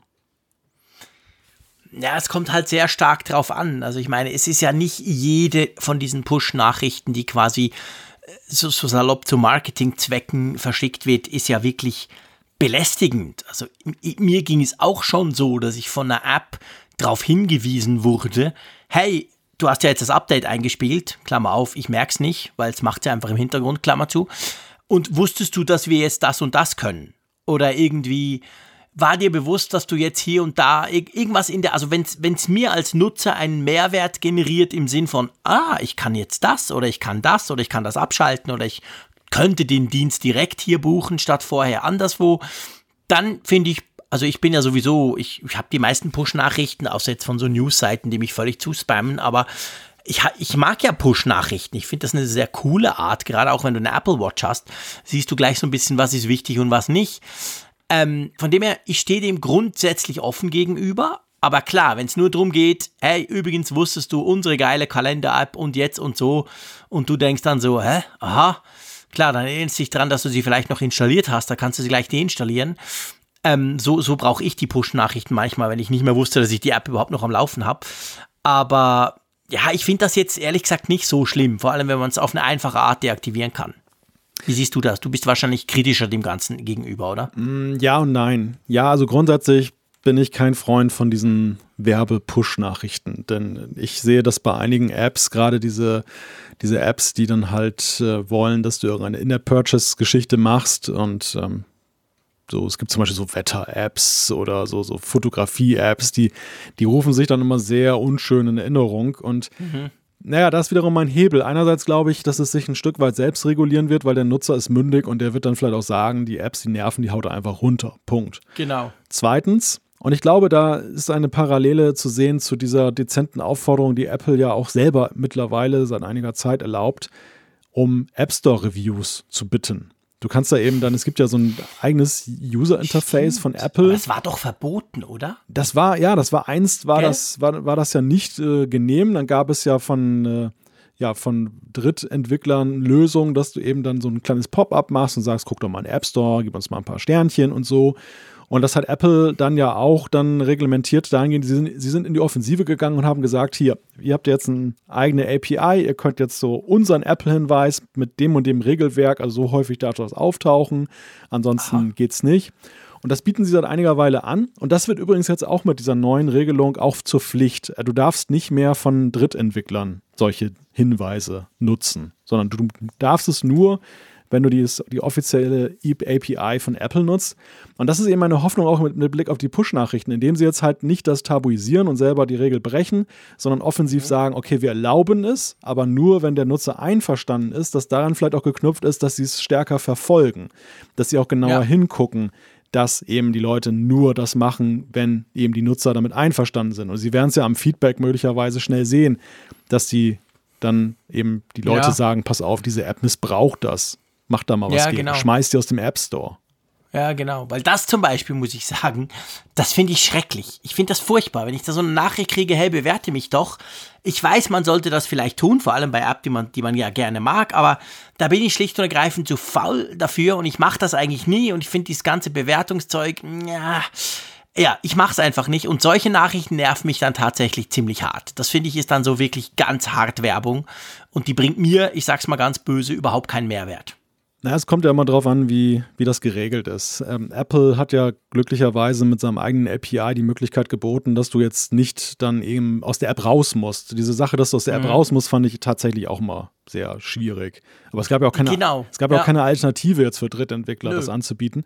Apple hat es ja so gemacht, du kannst die Sterne in der App geben, du kannst sagen, dies ist mir auf der Phalanx von 1 bis 5 ist mir das wert und dann mhm. lässt es, dann bist, bleibst du in der App, du gehst nicht raus. Und wenn du dann noch was schreiben willst, dann kannst du rausgehen aus der App in den App Store und da was reintippern so ist es halt okay. Und ähm, ja. ich kann das jetzt auch deshalb nicht verteufeln, weil es im Funkgerät auch drin ist. Aber nee, ich finde das ja grundsätzlich, ja, genau. Also ich meine, weißt du, wenn, es ist, ich glaube, das ist jetzt ein wichtiger Punkt. Wenn der Workflow so easy ist, dass da irgendwie gerade direkt ein kleines Fenster aufgeht und hier, zack, baff, senden gut ist, dann bin ich durchaus bereit. Ich weiß, wie viel Arbeit hinter einer App steckt. Viele Apps brauche ich wirklich so oft, wo ich denke, wow, sind die geil. Kein Problem. Aber so wie es vorher halt war, und dann raus und App Store hier und da und dann dachte ich einfach schon, hey, lasst mich in Ruhe mit dem Mist. Also es muss, es muss wirklich so einfach sein, dass es mich A, wenig Zeit und vor allem, dass ich nicht irgendwie aus dem rausfliege, wo ich ja eigentlich dran bin, nämlich in der App sonst was zu tun, oder? Wenn das kommt, dann bin ich dem Ganzen auch wieder positiv gegenüber. Ja, es ist ein zweischneidiges Schwert und ich glaube, die meisten Entwickler haben ja auch keine Freude daran, den Nutzer zu nerven mit solchen ja, Bitten. Aber andererseits ist eben die App Store-Bewertung, die Reputation einer App ist schon im Kontext von Marketing ein nicht zu unterschätzendes Merkmal. Also auch wenn das sicherlich ein bisschen gelitten hat, dadurch, dass dann eben Freunde und Bekannte gerne mal dann auch reinhauen, hey, coole App, total toll und so weiter, müsst ihr alle runterladen. Ich glaube, die schiere Masse sorgt schon dafür, und ich ertappe mich immer wieder selber dabei, dass ich auch gucke, wie wurde eine App bewertet. Ich schnüß da schon mal so ein bisschen dadurch, was schreiben ja, andere dazu. Ja, stimmt schon. Wie, wie ist insgesamt das Sterneverhalten und das, das beeinflusst mich auch. Ich merke zum Beispiel ja. auch, dass wenn ich dann sehe, eine App ist negativ bewertet, dann bin ich ihr gleich gegenüber nicht mehr so aufgeschlossen, als wenn sie eben Top-Bewertungen hat. Ja. Also so ganz kann ja, man, man kann sich ganz, ganz, aber ich gebe dir recht, man, man darf es natürlich nicht als das alleingültige, wertvolle Merkmal ansehen man, man lädt sie dann vielleicht nicht einfach mal schnell runter, wenn man sieht, boah, die ersten drei sind schon mal ziemlich negativ. Ja, nee, das, das ist schon wahr. Das ist natürlich schon ein Punkt. Sonst noch eine Regel, die und auf die wir uns freuen können? Ähm, ja, interessant ist vielleicht noch der Punkt, dass sie bei der Kategorisierung, dass sie, wenn es Dating-Apps sind und ja, Glücks, äh, ja, Fortune-Telling, Glücks, das Glücksspiel. Wow, Glücks-Apps. Gibt es ja Glücks-Apps? Geil, muss ja, ich haben. Die wahrscheinlich okay. versprechen, dass dein Leben besser wird dadurch und so. Genau. Also da gehen sie auf jeden Fall jetzt härter mit ins Gericht. Da, da muss schon wirklich ein Mehrwert erkennbar sein, dass die dann überhaupt dann in den App Store reinkommen. Was natürlich gerade. Außer du, genau, sie schreiben, außer die App provide a unique high quality experience. Was immer das heißt. Okay. Ja, stimmt, ist ja auch gut. Da gibt es ja auch viel, also muss man wirklich sagen, gerade unter dieser Kategorie gibt es extrem viel Müll, oder? Ja, ja, da wird auch viel Schindluder mitgetrieben, gerade das ja, Thema Dating-Apps. Und naja, man fragt sich natürlich schon, was bedeutet das für Tinder und andere. Ich glaube nicht, dass die davon beeinflusst werden, weil die werden wahrscheinlich diese High-Quality-Experience dann bieten, aus Sicht ja, von sie Apple. werden sicher so argumentieren. Ich glaube nicht, dass Apple Tinder aus, aus dem App Store rausschmeißt. Glaube nee. ich auch nicht. Nee. Und letztendlich ist jeder selber ich will jetzt nicht sagen schuld, aber ist ja jeder selber ähm, verantwortlich, ob er jetzt so eine App nutzt oder nicht. Also von dem her gesehen, finde ich, da sollte nicht Apple dazwischen grätschen und sagen, nee, nee, das dürft ihr nicht, das äh, entspricht nicht unserer Moral oder so. Also von dem her gesehen. Pff, ja, das, das ist natürlich immer so ein bisschen der Spagat, den, den Apple dann machen muss. Auf der einen Seite nicht als Zensurbehörde zu wirken. Da gab es ja auch verschiedentlich immer mal wieder Kritik in den letzten genau. Jahren, dass gesagt wurde, hey Apple, eure Regeln sind viel zu rigide und die, die spielen euch nur selber in die Hände. Und auf der anderen Seite ist es ja so, du musst dir mal vorstellen, du nimmst den Händler ja auch irgendwo in Regress und in Verantwortung für das, ja, was klar. er dir da anbietet. Und wenn da nur Schrottware ist, dann sagst du ja nicht, na, das ist jetzt der Hersteller, der böse Hersteller, der da diese Schuhe hergestellt ja, ja, hat, die nicht immer zwicken was. und zwacken, mhm. sondern du sagst ja schon, hey, Händler, warum hast du das eingekauft? Warum stellst du das hier zum Verkauf? Und genau. da muss Was Apple auch aufpassen. Ja, ja das, das ist definitiv so. Gut, also ab 30. Äh, April gell, gelten diese Regeln. Das heißt, ein paar Wochen später wird man wahrscheinlich die erste äh, App schon, die ersten Apps schon sehen, die sich daran halten müssen.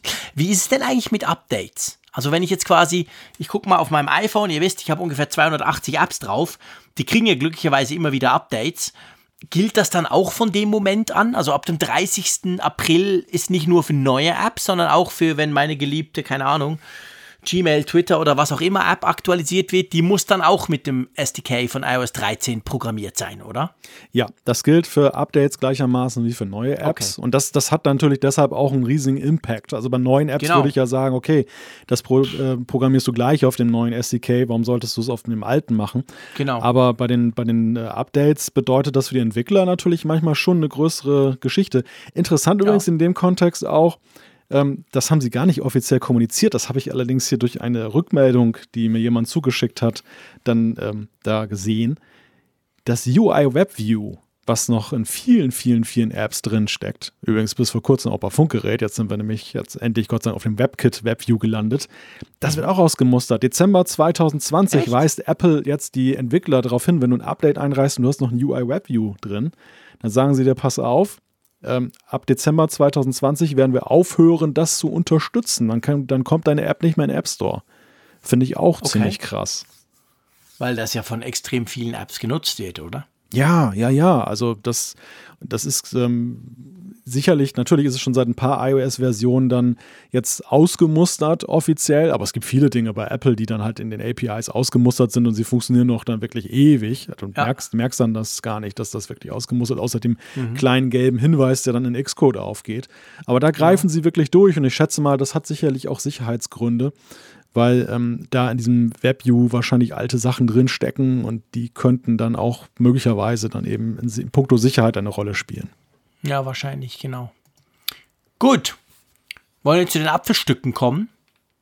Apfelstücke, ja. Einverstanden.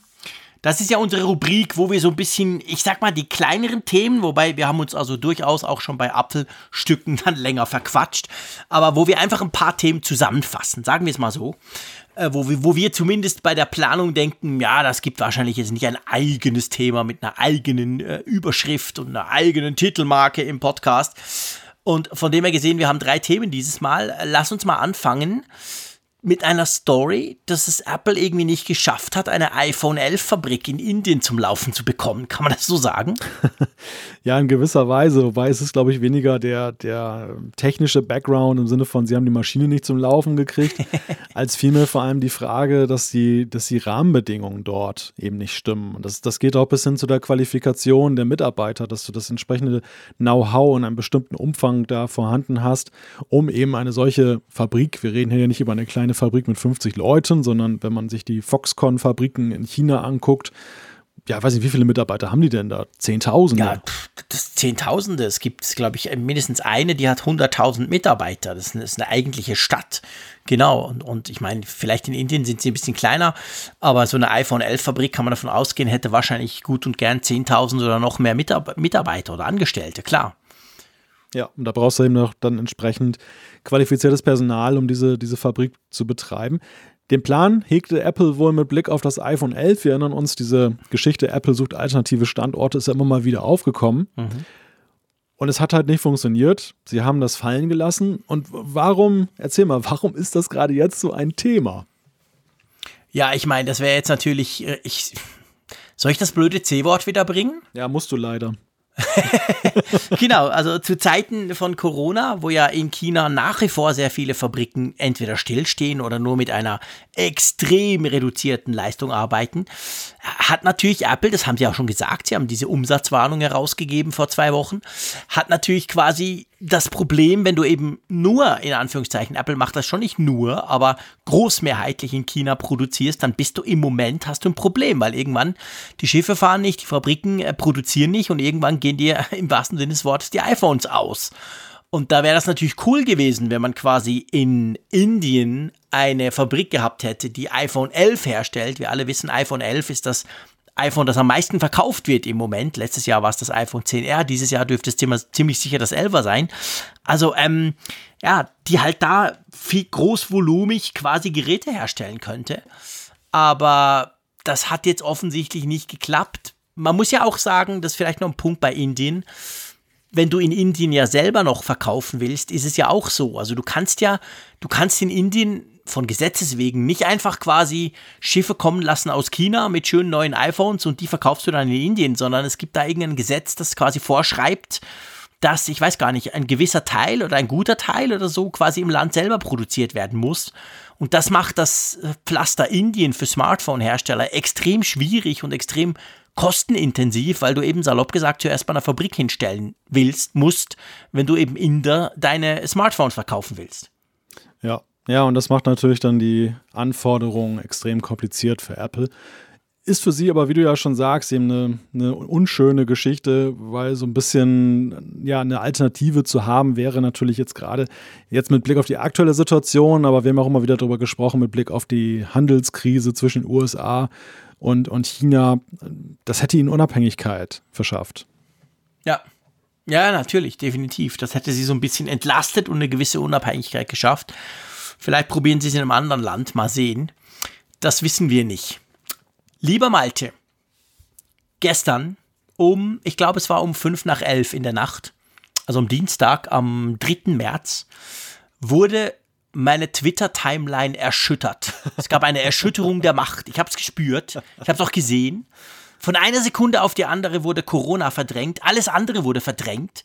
Es gab plötzlich nur noch ein einziges Thema. Hm. Und das war WhatsApp. Was mich grundsätzlich schon schreckt, also es war eigentlich ein Grund, sofort ins Bett zu springen und Twitter auszumachen. Ihr wisst, ich hasse WhatsApp, brauche es aber täglich. Ähm, aber das war's nicht. WhatsApp hat, ein Update von WhatsApp hat unglaublich zu reden gegeben, oder? Mich wundert, dass das überhaupt in deine Filterbubble eingedrungen ist, wo du doch so ein. Äh, das war, wie gesagt, eine Erschütterung der Macht. Da ist alles durcheinander ist, gefallen. Das habe ich schon mitbekommen. ja, ja es, ist, es ist wirklich eine Sensation. Und diese Sensation ist nur deshalb eine, weil es so lange gedauert hat, bis ähm, Facebook als Mutterkonzern das mal hingekriegt hat. WhatsApp hat ja nun den lang ersehnten Dark Mode bekommen. Immer wenn du eine WhatsApp gekriegt hast und du warst im Dark Mode, dann äh, ja, hast du sozusagen einen Elektronenblitz dann erstmal abgekriegt, wenn du die App aufgemacht hast, weil das ein knallig weiß dann wieder war. Und das war immer so ein unschöner Moment. Und jetzt haben sie es wirklich hingekriegt, dass auch, ja, es ist unsensationell unspektakulär, ne? Es ist, es ist halt dunkel. genau, es ist halt dunkel, ganz genau. Gar nicht schlecht gemacht, muss ich sagen. Also weißt du, der Punkt, warum es bei mir überhaupt ähm, die Bubble erreicht hat, wie du vorhin gesagt hast, liegt natürlich an zwei Dingen. Erstens, ich brauche ja WhatsApp jeden Tag. Ich brauche WhatsApp unglaublich viel, obwohl ich das Teil wirklich nicht gerne mag. Aber was dazu kommt, ich lese ja immer die Release Notes bei Updates. Also ich klicke mehrmals täglich auf den App Store Button, suche da mein, ist ja auch nicht mehr so einfach wie früher, gehe quasi auf mein, auf mein Profilfoto und gehe dann dort auf Updates und gucke halt, was rauskommt, weil es natürlich logischerweise spannend ist und manchmal berichte ich auch drüber und so weiter. Und da habe ich das schon gesehen und sah so Dark Mode und dachte so, aha, spannend, ja, aber mir war in dem Moment, gebe ich gerne zu, gar nicht bewusst, dass das so eine große Sache war, dass die das noch gar nicht hatten weil es stimmt, WhatsApp brauche ich am Abend und in der Nacht tatsächlich nie. Aber das war schon so. Es ist, äh, WhatsApp war bis jetzt weiß. Übrigens Facebook ja immer noch. Also wenn du Facebook mal in der, in des Nachtes später Stunde öffnest, da knallst dir auch in die Augen. Die haben das auch noch nicht hingekriegt.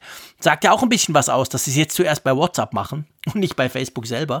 Aber auf jeden Fall, der Dark Mode ist down. Was ich ganz cool finde, muss man ja auch sagen, ich will ja nicht nur über WhatsApp lästern, ähm, man muss nichts einstellen. Also wenn du schon den Dark Mode hast auf deinem iPhone, wie bei mir, ich habe den irgendwie Sonnenaufgang, Sonnenuntergang so konfiguriert, dass der quasi einfach am Abend angeht und am Morgen wieder aus, ausschaltet, dann ist WhatsApp, übernimmt das und am Abend ist es dunkel und am Morgen ist es hell. Das fand ich cool. Man muss nicht irgendeine Einstellung noch betätigen, oder? Ja, aber ist das zeitgemäß, heute noch eine Einstellung anzubieten? Nö, aber das gibt es noch schon noch bei der einen oder anderen App. Ja, ja, gut, als Relikt aus alten Zeiten. Ich muss ja sagen, mich hat es ja auch geschmerzt bei Funkgerät. Ich hatte ja in zu iOS 12 Zeiten den Dark Mode ich implementiert. Selber eingebastelt. Genau, und, und dann eben mit dem Schalter auch versehen. Und ähm, das, das tut dir natürlich im Entwicklerherz weh, wenn du diese mühevolle Arbeit wieder rausmachen musst. Aber es ist natürlich der naheliegendste und richtige Weg zu sagen, jetzt für alle Nutzer von iOS 13, passe auf, äh, es geht dann automatisch. Ne? Es, es richtet sich nach deinem System.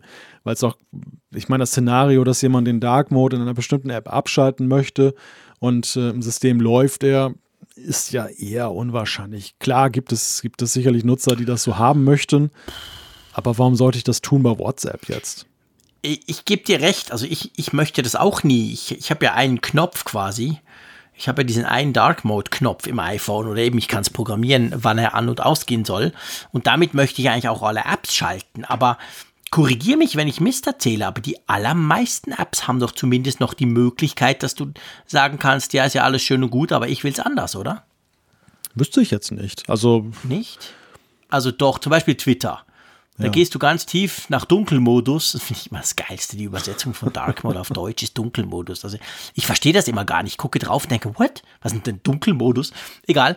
Und da hast du die Möglichkeit, Geräteeinstellungen verwenden oder eben nicht. Und wenn du die rausnimmst, dann kannst du quasi unabhängig von, von vom generellen ähm, Setting, kannst du den Dark Mode steuern. Hm. Ich meine, wir können jetzt diskutieren, ob man das braucht oder nicht. Eben, wie gesagt, ich finde eigentlich nicht, aber andererseits, Optionen sind ja immer schön, oder? Mhm. Gibt es das in Zukunft gar nicht mehr? Schon, oder? Du also kannst also Apple, so weit schreiben sie es nicht vor. Du kannst das schon noch so machen, oder? Ja, du kannst den Dark Mode ja auch weitgehend nach deinen, nach deinen Bedürfnissen gestalten. Also du bist jetzt nicht da gehalten, jetzt zum Beispiel jetzt komplett schwarze Hintergründe zu bieten, die jetzt ja. bei OLED-Displays natürlich sehr gut ankommen. Aber du kannst deinen Dark Mode natürlich auch so halten, dass du ja ein dezentes Grau anbietest. Oder du machst es so, dass du sagst, hey Nutzer, ich bitte dir ein paar Themes an und du wählst halt deinen Dark Mode daraus aus. Das, das ist sicherlich auch die Intention, dass dann eben zum Beispiel solche Apps wie Twitter das dann eben anbieten und dann sagen sie, okay, wir haben jetzt sowieso schon so viele Dinge, wo du einen Haken machen kannst. Dann, dann bieten wir noch den nächsten Haken an, dass mhm. du auch mhm. sagen kannst, okay, koppel mich vom System ab. Ich persönlich glaube, dass das kein Must-Have ist, dass die meisten Nutzer, wirklich allermeisten Nutzer, ja. dann eher jetzt mit dem Kontrollzentrum arbeiten und wenn sie in der App sind und sagen, ja, jetzt möchte ich jetzt in dieser App jetzt doch keinen Dark Mode, dann schalten sie es ab dann und dann ja. schalten sie es wahlweise wieder an oder äh, sie gehen auf die Automatik zurück, weil sie machen es so wie du, dass man sagt, hier von wegen bei Dunkelheit, geh an und dann unterbrichst du es halt temporär, wenn du jetzt das Gefühl hast, du bist jetzt in einem ganz hellen Raum und Dark Mode sieht irgendwie strange aus. Das ist, glaube ich, schon eher wahrscheinlich. Ja, ja, das stimmt. Da, da, da hast du absolut recht. Also das ist wahrscheinlich ein sehr nischiges, ein sehr nischiges Feature. Der Alexander schreibt übrigens, der Facebook Messenger ist jetzt auch dunkel. Und der Facebook Messenger generell vielleicht hat ja auch ein ganz, ganz großes Update bekommen oder bekommt es in diesen Tagen. Da, da ging ja sogar eine Medienmitteilung raus von Facebook, wo die haben ganz stolz erzählt, dass der neue Facebook Messenger, Klammer auf, Der Unterschied ist jetzt nicht so riesig, jedenfalls im Frick ist es fast nicht aufgefallen, Klammer zu.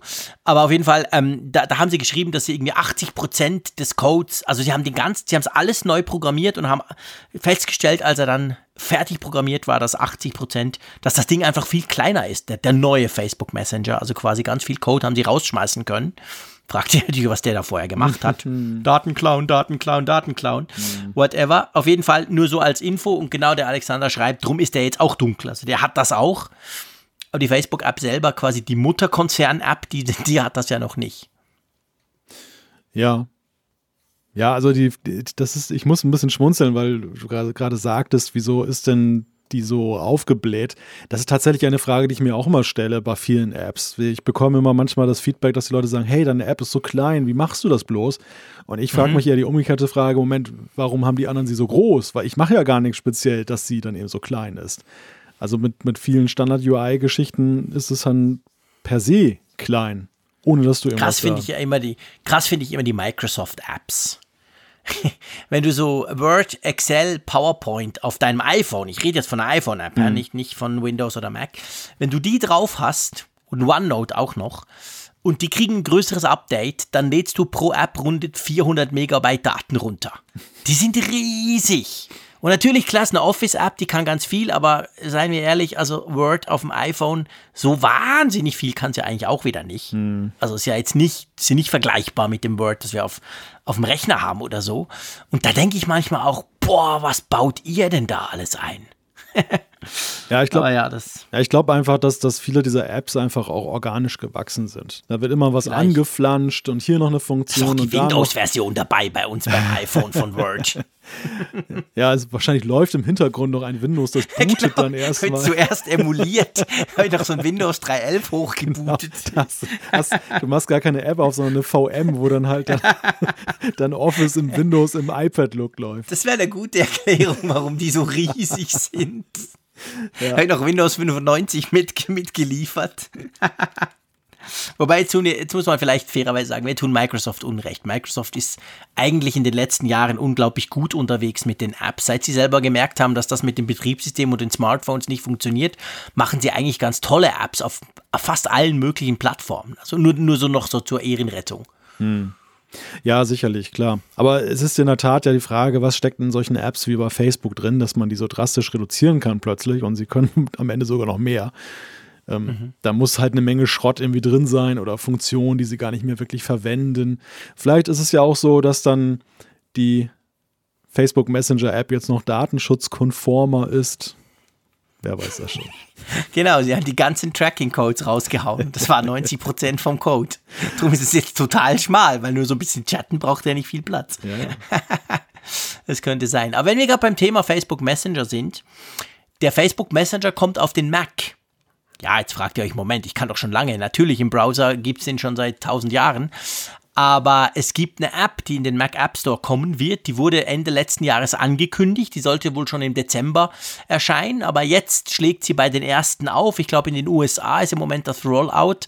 Man kann davon ausgehen, dass die irgendwann auch zu uns kommt. Also wer den Facebook Messenger viel nutzt und das unbedingt als App haben möchte und nicht im Browser, der könnte das dann wahrscheinlich in den nächsten Wochen auf dem Mac direkt tun als Mac App Store App freut sich sicher Apple, oder? Wenn man großer wieder in den Mac App Store kommt. Ja, für Apple ist das natürlich ein Erfolg, weil der Mac App Store ist zwar lebendiger, als das früher mal war, aber ja, er, er, profitiert halt noch deutlich mehr als der iOS App Store davon, wenn eben dann auch große Namen drin auftauchen. Ja.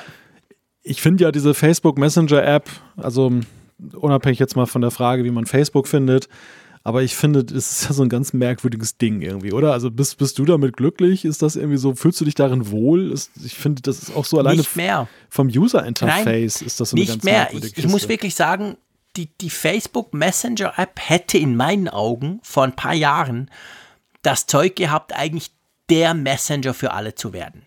Ich meine, da war, hatte Facebook noch nicht ganz den schlechten Ruf, den es heute hat. Und vor allem, das funktionierte immer schon plattformunabhängig, immer ohne, ohne Nummer, wie bei WhatsApp. Also du konntest es auf irgendeinem Gerät, im Browser, auf Linux, schieß mich tot. Auf allem hat es funktioniert. Du konntest praktisch die, die halbe Menschheit erreichen. Ich habe den früher relativ häufig genutzt, weil es einfach praktisch war. Aber dann hat er irgendwie, in meinen Augen, so eine Wendung genommen hin zu, hey, wir machen jetzt was mit Spielchen und wir haben hier ganz viele tolle Emojis und der ganze Quatsch, Stories und dieser ganze Mist, für den ich schon viel zu alt bin. Und seit da ist es für mich irgend so eine ganz, ganz schräge TikTok, Snapchat-mäßige Nummer, die mich eigentlich nicht interessiert. Ja, muss ich sagen. Der ist bei mir komplett rausgeflogen. Und war aber eine Zeit lang, dachte ich so, hey, guck mal, die, das, das, das hätte das Zeug. Das, das, das könnte eigentlich der universelle Messenger werden, über den wir kommunizieren. Hm. Das kann man natürlich heute sagen, zum Glück wurde es nicht ja, mit Facebook, aber blöderweise ist es jetzt WhatsApp, das macht es ja auch nicht besser. ja, und am Ende ja auch Facebook. Also am Ende ist ja, es eben. ja im gleichen Haus genau geblieben. Genau das. Und deshalb ja. ist es ihnen vielleicht auch egal. Also das ist vielleicht auch der Grund, warum sie einfach gefühlsneutral sind. Denn, denn ich meine, das große Fund, das, das Facebook mit seinem Messenger hatte, war ja damals gerade zu Spitzenzeiten eben die Nutzerbasis. Du konntest ja, genau. ja jeden über Facebook erreichen. Aber ich fand halt, der, der Messenger war mir immer ein wenig zu experimentell. Er, er war mir auch zu undefiniert in der Frage, was er denn sein soll. Weil Facebook, ja. finde ich, hat immer ein bisschen hin und her laviert. Mach ihn nicht zu attraktiv, weil die Leute sollen ja noch in die, die Original-Facebook-App rein. Dann haben sie wieder was rübergeschoben da, was man dann plötzlich nicht mehr in der Facebook-App machen konnte. Da brauchte ja. man den Messenger. Es ist so ein Ping-Pong-Spiel, weißt du? Und ich mag es nicht, genau. wenn, wenn Nutzer halt dann zwischen zwei Apps hin und her geschoben werden, jetzt ohne irgendeinen Sinn und Verstand, sondern weil dem Entwickler es jetzt einfach gut in Kram passt, dass du eben beide dann, dann simultan nutzt. Und, ähm, ja, ja, und es war auch eben nie so ganz klar, ist es auch so eine Art noch so ein bisschen Social Network oder nicht? Oder, ja, ja, ja richtig. Äh, weil am Anfang war ja wirklich diese, diese Messaging-Geschichte quasi. Hey, du kannst drüber chatten, du kannst, dann kann man irgendwann mal telefonieren, du kannst irgendwelche Daten schicken und so. That's it. Und da fand ich, das, das war okay, das war spannend. Das war quasi der, der Direktkommunikationsteil von Facebook, ausgelagert in der eigenen App. Und du hast jeden erreicht, die App gab es für jede Plattform. Eigentlich cool und vor allem gleichzeitig. Ich konnte quasi auf dem Browser und gleichzeitig auf dem, also das ist ja das, was mich bei WhatsApp so absolut unglaublich stört, dass es nur auf einem einzigen Gerät funktioniert. Ja. Da drehe ich ja durch. Ja, ja, ich weiß den Desktop-Mode, aber vergesst die Scheiße, das kann man, das ist ja alles Mist. Auf jeden Fall, okay, ich will, du siehst, WhatsApp ist so ein Triggerword bei mir, gebe ich gerne zu. Sobald ich das höre, ne, ne, rege ich mich gleich auf. Leicht. Und der, der, der Messenger, der, der hätte so die Chance gehabt, da so ein bisschen halt was Gutes zu tun, mhm. aber sie haben es total irgendwie verkackt. Und ich, ich weiß nicht, wer den überhaupt noch braucht, aber vielleicht ist das so die Sicht des Europäers, keine Ahnung. Also der hat schon noch viele in diesen Charts, die da immer rauskommen. Der ist ja schon noch populär, sage ich mal. Ist ja nicht so, dass den niemand braucht. Ja. Aber ich glaube, bei uns spielt der keine Rolle, oder? Ich würde auch sagen, der, das ist halt so ein Mitnahmeeffekt. Ne? Wenn du bei Facebook bist und du weißt, du kannst jetzt gerade jemanden erreichen, dann nutzt du den mal, aber er hat nicht das Zeug, dass du wirklich aus Überzeugung jetzt sagst, den nutze ich jetzt dauerhaft, den benutze ich nur mhm. noch. Und da, da liegt vielleicht auch der Schlüssel drin, dass Facebook ja gesagt hat, sie möchten ja eine einheitliche Nachrichtenplattform schaffen. WhatsApp, Facebook Messenger, alles so in eins, dass du übergreifend kommunizieren kannst. Ich glaube, WhatsApp würde deutlich davon profitieren. Der Facebook Messenger würde noch mehr federn lassen, weil es noch weniger ja, Gründe klar. gibt, ihn dann zu benutzen. Dann brauchst du ihn gar nicht mehr, natürlich. Ja, ja genau. Instagram soll ja da auch dazu gehören. So, oh ja. Also Facebook Instagram. arbeitet daran, dass du quasi diese Direct Messages, also von einem User zum anderen, ohne es die anderen sehen, salopp gesagt, mhm. das kann man ja in Instagram inzwischen auch machen. Das ja. ist ja schon, schon so, dass fast jedes Tool inzwischen ja so eine Direktnachrichtenfunktion bekommen hat. Und, und, und Facebook arbeitet daran, dass du halt zum Beispiel von einem WhatsApp aus einem anderen ins Instagram eine Direct Message schicken kannst oder umgekehrt von Instagram zum Facebook Messenger und so. Aber das ist natürlich eine gigantische Aufgabe, weil man letztendlich ja dann irgendeine gemeinsame Basis schaffen muss und ist natürlich datenschutztechnisch ganz leicht heikel. Nein, ja, kann ich mir nicht so ganz leicht. Nein, nö, so ganz wenig, genau. Drum dauert es wahrscheinlich noch länger, bis das kommt. Aber ist übrigens aufgefallen, wenn wir schon gerade bei dem schönen Thema sind, dass bei WhatsApp und auch bei Instagram seit ein paar Wochen, wenn du die öffnest, kommt ja zuerst so ein kleiner Splash-Screen und ja. da steht ja a Facebook Company. Das stimmt, das stimmt. Überhaupt, dass sie so einen Splash-Screen haben, dass sie den einsetzen. Und mhm. halt ja, in der Tat, also auch dieses Brand, das steht ja jetzt genau. mehr. From Facebook steht drauf, genau. genau. Ich habe es jetzt kurz getestet. Ja, Facebook Messenger ist klar, dass der von Facebook kommt, aber. Ja, logisch, da ist egal. Aber bei Instagram und bei WhatsApp ist es natürlich so, aha, das. Ja. Also wir wissen es ja, wir wissen es, aber ich stelle immer wieder fest, ich habe letztens im Radio genau über dieses Thema gesprochen und dann haben doch einige gesagt, was? WhatsApp gehört zu Facebook? Ist ja krass, wusste ich mhm. gar nicht.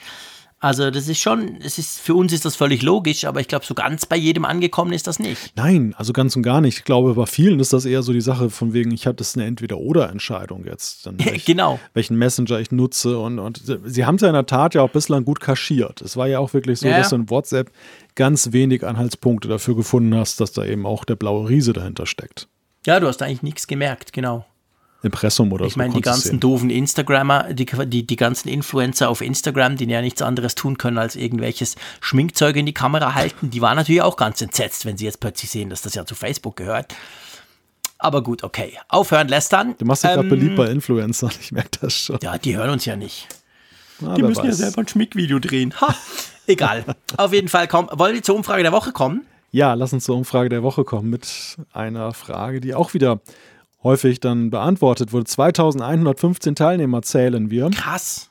Das ist schon nicht schlecht. Und die Frage, die wir gestellt Nö. haben, lautete: Sollte Apple den Standardbrowser in iOS frei auswählbar machen? Ja, und das ist relativ klar, muss man also wirklich sagen. Und zwar 53,3% sagen klar ja, also mehr als die Hälfte von euch sagt ja klar. Standardbrowser bitte frei wählbar machen. Und dann 32,2 sagen, ist mir egal. Und eigentlich nur 14, irgendwas Prozent sagen dann nein. Also das heißt schon, ich meine, die, egal, die nehmen es ja mit, die stört es ja dann nicht. Mhm. Also kann man schon sagen, die große Mehrheit hat da gar kein Problem damit, beziehungsweise mehr als die Hälfte will das sogar, oder? Ja, eindeutig. Also die, die Aufgeschlossenheit seitens der Nutzer ist eindeutig gegeben, würde ich sagen. Mich würde jetzt noch interessieren, welche Vorbehalte die 14,5 Prozent haben, die jetzt Nein geklickt haben die jetzt sagen. Das wäre interessant, ja genau. Also quasi salopp gesagt, was kann man da überhaupt dagegen haben? Ja, sicherlich kann man da was dagegen haben, aber mich würden die Gründe einfach, einfach mal interessieren, wo, wo dann eben der, der Einwand gesehen wird. Eine kleine Ergänzung noch, die passt hier gerade so schön aus unserem Live-Feedback. Mhm. Der Frank hatte vorhin geschrieben zum Ende von UI WebView, das geht ja auch so Richtung mhm. Browser, dass das ja vielleicht gegebenenfalls auch mit der vorgesehenen freien Browserwahl zusammenhängen könnte. Mhm. Das könnte natürlich sein, dass das quasi in, in die Planung einbezogen wurde, weil man, ich meine, sowas, da sind sie ja länger dran. Das fällt ihnen ja nicht erst kurz vorher ein. Ja, vielleicht unter Umständen, oder? Ja, wobei du? auf der anderen Seite, Apple hat ja zwei APIs, die an, die an deren Stelle getreten sind, des UI Web Views. Das eine ist schon länger da, das ist der Safari View Controller. Das ist ja so, der schiebt sich wie so ein Rollo dann von unten dann rein. Ist dann, sieht dann mhm. aus, als wenn du so einen, so einen Safari-Browser hast, nur halt sehr eingeschränkt, mhm. also beschränkt auf eine Seite, die der Entwickler festlegt. Nutzen wir zum Beispiel bei unseren News ein Funkgerät, wenn man da die, ja. die News auf der Seite, auf der Quellseite aufruft, dann kriegt man so einen Safari Web äh, View Controller. Und die andere Variante ist halt das WK WebView, das WebKit WebView, das ja schon sehr große Ähnlichkeiten mit dem UI WebView hat und wo eben dann die Apple Browser Engine auch dahinter steckt. Und die, glaube ich, wird nicht geöffnet jetzt für andere Browserhersteller. Ich glaube okay. nicht, dass du dann sagen kannst, hey, gib mir den Chrome oder so. ja, wahrscheinlich nicht. Ja, wahrscheinlich nicht. Das, das ist tatsächlich so. Gut, wir haben natürlich auch eine neue Umfrage der Woche. Genau. Und wie immer dreht sich noch ein Thema, über das wir diskutiert haben.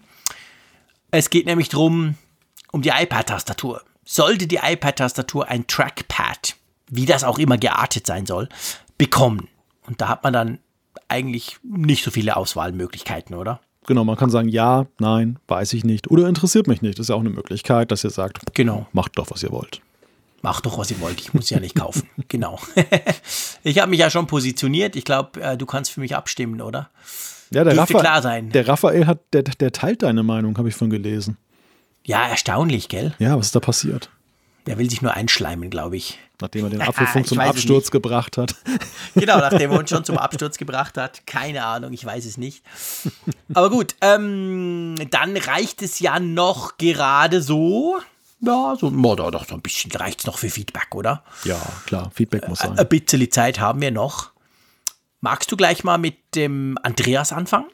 Ja, der Andreas hat geschrieben, bei der ganzen Diskussion es geht da um die iOS-Geräte bezüglich Browser und den eventuellen Stand, der Standard-Einstellungsänderung genau. im kommenden iOS 14. Da ist ihm aufgefallen, dass es auch einen anderen für ihn entscheidenden Grund gibt, möglichst Safari auf iOS, iOS zu nutzen, nämlich die Option zur Verwendung von Inhaltsblockern. Verbessert mich, wenn ich falsch liege, aber ich glaube, Werbeblocker unter iOS kann man nur mit dem Safari benutzen und ich verwende seit Ewigkeiten OneBlocker. Dadurch leiden natürlich, da laden, ja, die leiden ja auch die Seiten, die Seitenbetreiber leiden, aber die Seiten selber laden natürlich extrem schnell das ist im Moment tatsächlich so. Ich glaube, du kannst nicht diesen, diese ganzen, es gibt ja solche, solche Werbeblocker auf, kann man im App Store runterladen. Die klinken sich dann in den Safari quasi ein oder die werden von Safari dann benutzt. Andere ähm, Browser nutzen die aber nicht. Das ist, glaube ich, tatsächlich so. Aber ist vielleicht insofern natürlich spannend, ähm, diese Diskussion ganz generell. Also ich bin ohne Werbeblocker unterwegs. Auf dem iPhone. Mhm. Auch auf dem Desktop. Wie sieht es bei dir aus? Ja, ich auch. Ich auch. Ich weiß gar nicht warum. Doch, ich weiß ganz klar warum. Ja? Also ich weiß, dass ich meine unendliche Geduld ist der beste Werbeblocker. Ihr kennt mich ja. Also wenn mich die Werbung zu fest nervt, dann komme ich nie mehr zurück auf diese Seite. Da brauche ich keinen Werbeblocker. Das merke ich ja nach gefühlt zwei Sekunden. Das ist der eine Punkt. Und der andere Punkt ist aber schon, dass ich halt sehr viele ähm, Webseiten ansurfe, wo ich finde, doch, die machen einen coolen Job, die dürfen Werbung haben. Klar, zeigt mir das halt. Also, wo ich wirklich dann sagen muss, ja, klar, also gehört ja dazu. Ich meine, ich, ich bin ja selber als Journalist tätig, von irgendwo muss die Kohle kommen. Also von dem her finde ich es irgendwie unfair, wenn ich da tolle Artikel lese und die ganze Werbung äh, ausblende, weil, ja, das geht für mich halt irgendwie nicht auf. Darum mache ich es nicht. Und wenn, mhm. Seite, ich, wenn ich das dann so erkläre, höre ich dann oft das Argument, ja, aber es gibt Seiten, die sind ja Horror. Dann sage ich, ja klar, aber auf die Seiten gehe ich nicht. Ich gehe halt nicht auf chip.de, die mich total erschlägt mit Werbung. Ist ja klar, da surfe ich halt nicht hin, Punkt. Also, da, das ist mein Werbeblocker, weißt du? Ja. Meine, meine fehlende Geduld. Ich bin dann halt weg. Da brauche ich keinen Werbeblocker für. Und auf dem iPhone schon gar nicht. Und dazu kommt halt schon, ich, ich, ich nutze natürlich viele Newsseiten. Und sehr oft ist es bei diesen Newsseiten natürlich inzwischen tatsächlich so, wenn du mit einem Werbeblocker daherkommst, dann, dann sagen die, die, hey, ähm, Werbeblocker, okay, also entweder mach ihn aus oder löse ein Abo.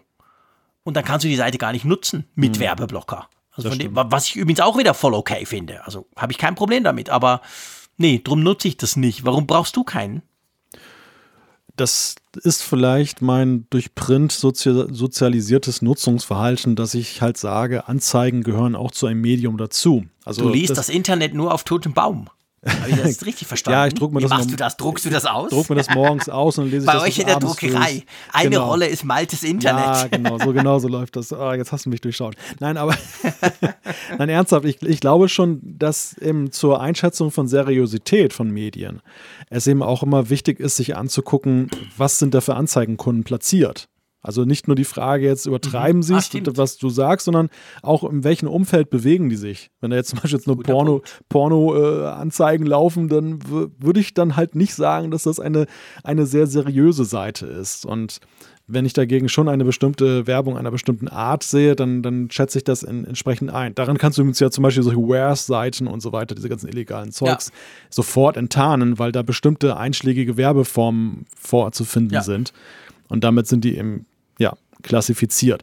Und das, das ist sicherlich ein Grund. Auf der anderen Seite bin ich jetzt schon ein Stück weit tolerant. Das ist so ein bisschen mein, meine Open Web ähm, Philosophie, die ich dann vertrete, dass ich sage, naja, es soll ja jeder sein Nutzererlebnis so einstellen, wie er es haben möchte. Ne? Also ja. jemand, der jetzt dann bewusst sagt, er, er schaltet sich einen Adblocker davor, ich glaube auch nicht, dass der unbedingt jetzt ein, ein Werbekunde, also ein, ein Werbenutzer ist, der auch dann ein, da irgendwo draufklickt und sagt, hey, ja. das interessiert mich jetzt.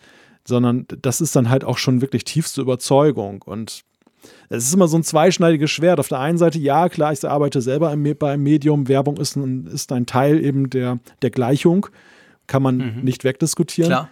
Aber auf der anderen Seite, ja, Bevormundung und Belehrung des Nutzers ist natürlich auch so eine Sache. Also mhm. ich, ich will, will, mich da gar nicht jetzt irgendwie so 100% auf eine Seite schlagen. Ja. Ich, ich beobachte es. Ja, okay. Ja, spannend. Aber auf jeden Fall ein guter, guter Hinweis, den wir da vom Andreas gekriegt haben. Das müsste natürlich dann, das ist dann die Diskussion. Also geht das dann noch und gibt es dann da neue APIs, falls jetzt das wirklich passieren sollte, dass man den Standard-Browser zum Beispiel selber wählen kann oder nicht? Oder heißt halt einfach, hey, ihr könnt zwar grundsätzlich wählen, was bei einem Link passiert, welche App aufgeht, aber wenn ihr Werbeblocker haben wollt, dann müsst ihr weiterhin Safari nutzen oder so. Ja, wir werden sehen. soll ich mal das nächste, ähm, ähm, das nächste Feedback zum Beispiel vom Himi einverstanden? Ich bitte dich darum. Er schreibt, da ging es, glaube ich, um Multiroom-Lautsprechergeschichten. Er schreibt, nach Durchsicht diverser Apps scheint es mir so, als wenn die alle aus der gleichen App-Schmiede kommen oder nur eine Handvoll Apps Schnittstellen zur Verfügung stellen. Denn eigentlich können alle nur Spotify, Deezer, Tidal und TuneIn. Sonos kann immerhin Apple Music. Mein Nutzungsszenario sieht die Verwendung von Receiver, also Internetradio, Radiowecker, Pocketcast und Apple Music auf iPhone, Apple TV und iPad vor. Dann schreibt er, dennoch spielt hier der HomePod seine Stärke aus, denn die Box kann Inhalte der genannten Apps handeln und ich kann sie sogar mit der Stimme steuern, ohne ein Gerät in die Hand nehmen zu müssen. Die Vielfalt der Nutzung von Apps ist da einfach breiter. Mir sind die anderen Systeme da einfach zu eingeschränkt. Das kommt bei mir bei der Tra Betrachtung des HomePods immer zu kurz. Wahrscheinlich habe ich wieder über den HomePod gelästert irgendwann mal. Ich entschuldige mich schon mal im Voraus. Nein, Quatsch, mache ich sowieso nie. Ähm, Entschuldigen oder über den HomePod, HomePod lästern? Nee, entschuldigen. Ich so, finde, okay. entschuldigen ist völlig unnötig. Mache ich grundsätzlich nicht. Ja. Das weiß man, wenn man den Apfelfunk hört. Ähm, ja, ich weiß gar nicht. Also, finde ich spannend, was er da schreibt, aber irgendwie habe ich so das Gefühl, ich, jetzt ganz böse, mir kam es so vor, als hätte er zwei Dinge verwechselt. Weil Sonos kann eigentlich alles und der HomePod kann doch eigentlich nichts. Jetzt ist natürlich, glaube ich, der Punkt der, und ich will nicht wieder über den HomePod lästern ich mag ihn ja, er steht ja neben mir und er ist ganz still und hat noch gar nie reingequatscht in dieser Folge. Also hat er seine, seine Aufgabe gut gemacht. Aber ähm, wenn man ihn natürlich mit Airplay braucht, dann kann er ja theoretisch alles. Also alles, was das iPhone kann, kann ja dann der HomePod auch, oder? Mhm. Aber bei mir ist halt einfach schon immer so, Multiroom ist halt irgendwie nicht Airplay. Das ist nicht so Bluetooth, ein Gerät streamt auf einen Screen, also auf einen Speaker oder auch auf zwei, sondern für mich ist quasi die Idee, Speaker ist schlau, Speaker macht und ich kann mit meinem iPhone machen, was ich will, oder? Also da, da bin ich irgendwie wahrscheinlich durch die jahrzehntelange Nutzung von Sonos, bin ich da wahrscheinlich irgendwie völlig in, in, in eine Ecke gedrängt, weil ich habe die Diskussion immer wieder so, ja, was geht doch alles, ist doch kein Problem, guck mal hier YouTube, zack. Da sage ich, ja, okay, mit Airplay und Bluetooth und so, aber das ist doch nicht, das ist doch nicht Multiroom. Oder bin ich da einfach zu fest auf Sonos verlinkt? Du bist ja unabhängig, was das anbelangt. Hm. Du hörst mit deinem Amazon Echo. Geht das wieder los? Echo Dot. Nein, nein, nein, machen wir nicht. Nein, nein, machen wir nicht. Ja, Tut aber ganz toll. Warum ist Airplay 2 kein Multiroom? Das verstehe ich jetzt nicht.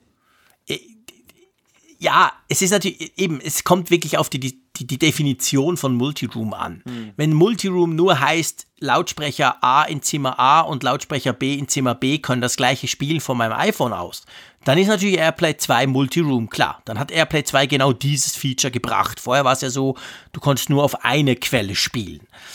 Ähm, für mich ist halt, wenn ich Musik höre, will ich nicht, dass mein Gerät blockiert. Weißt du?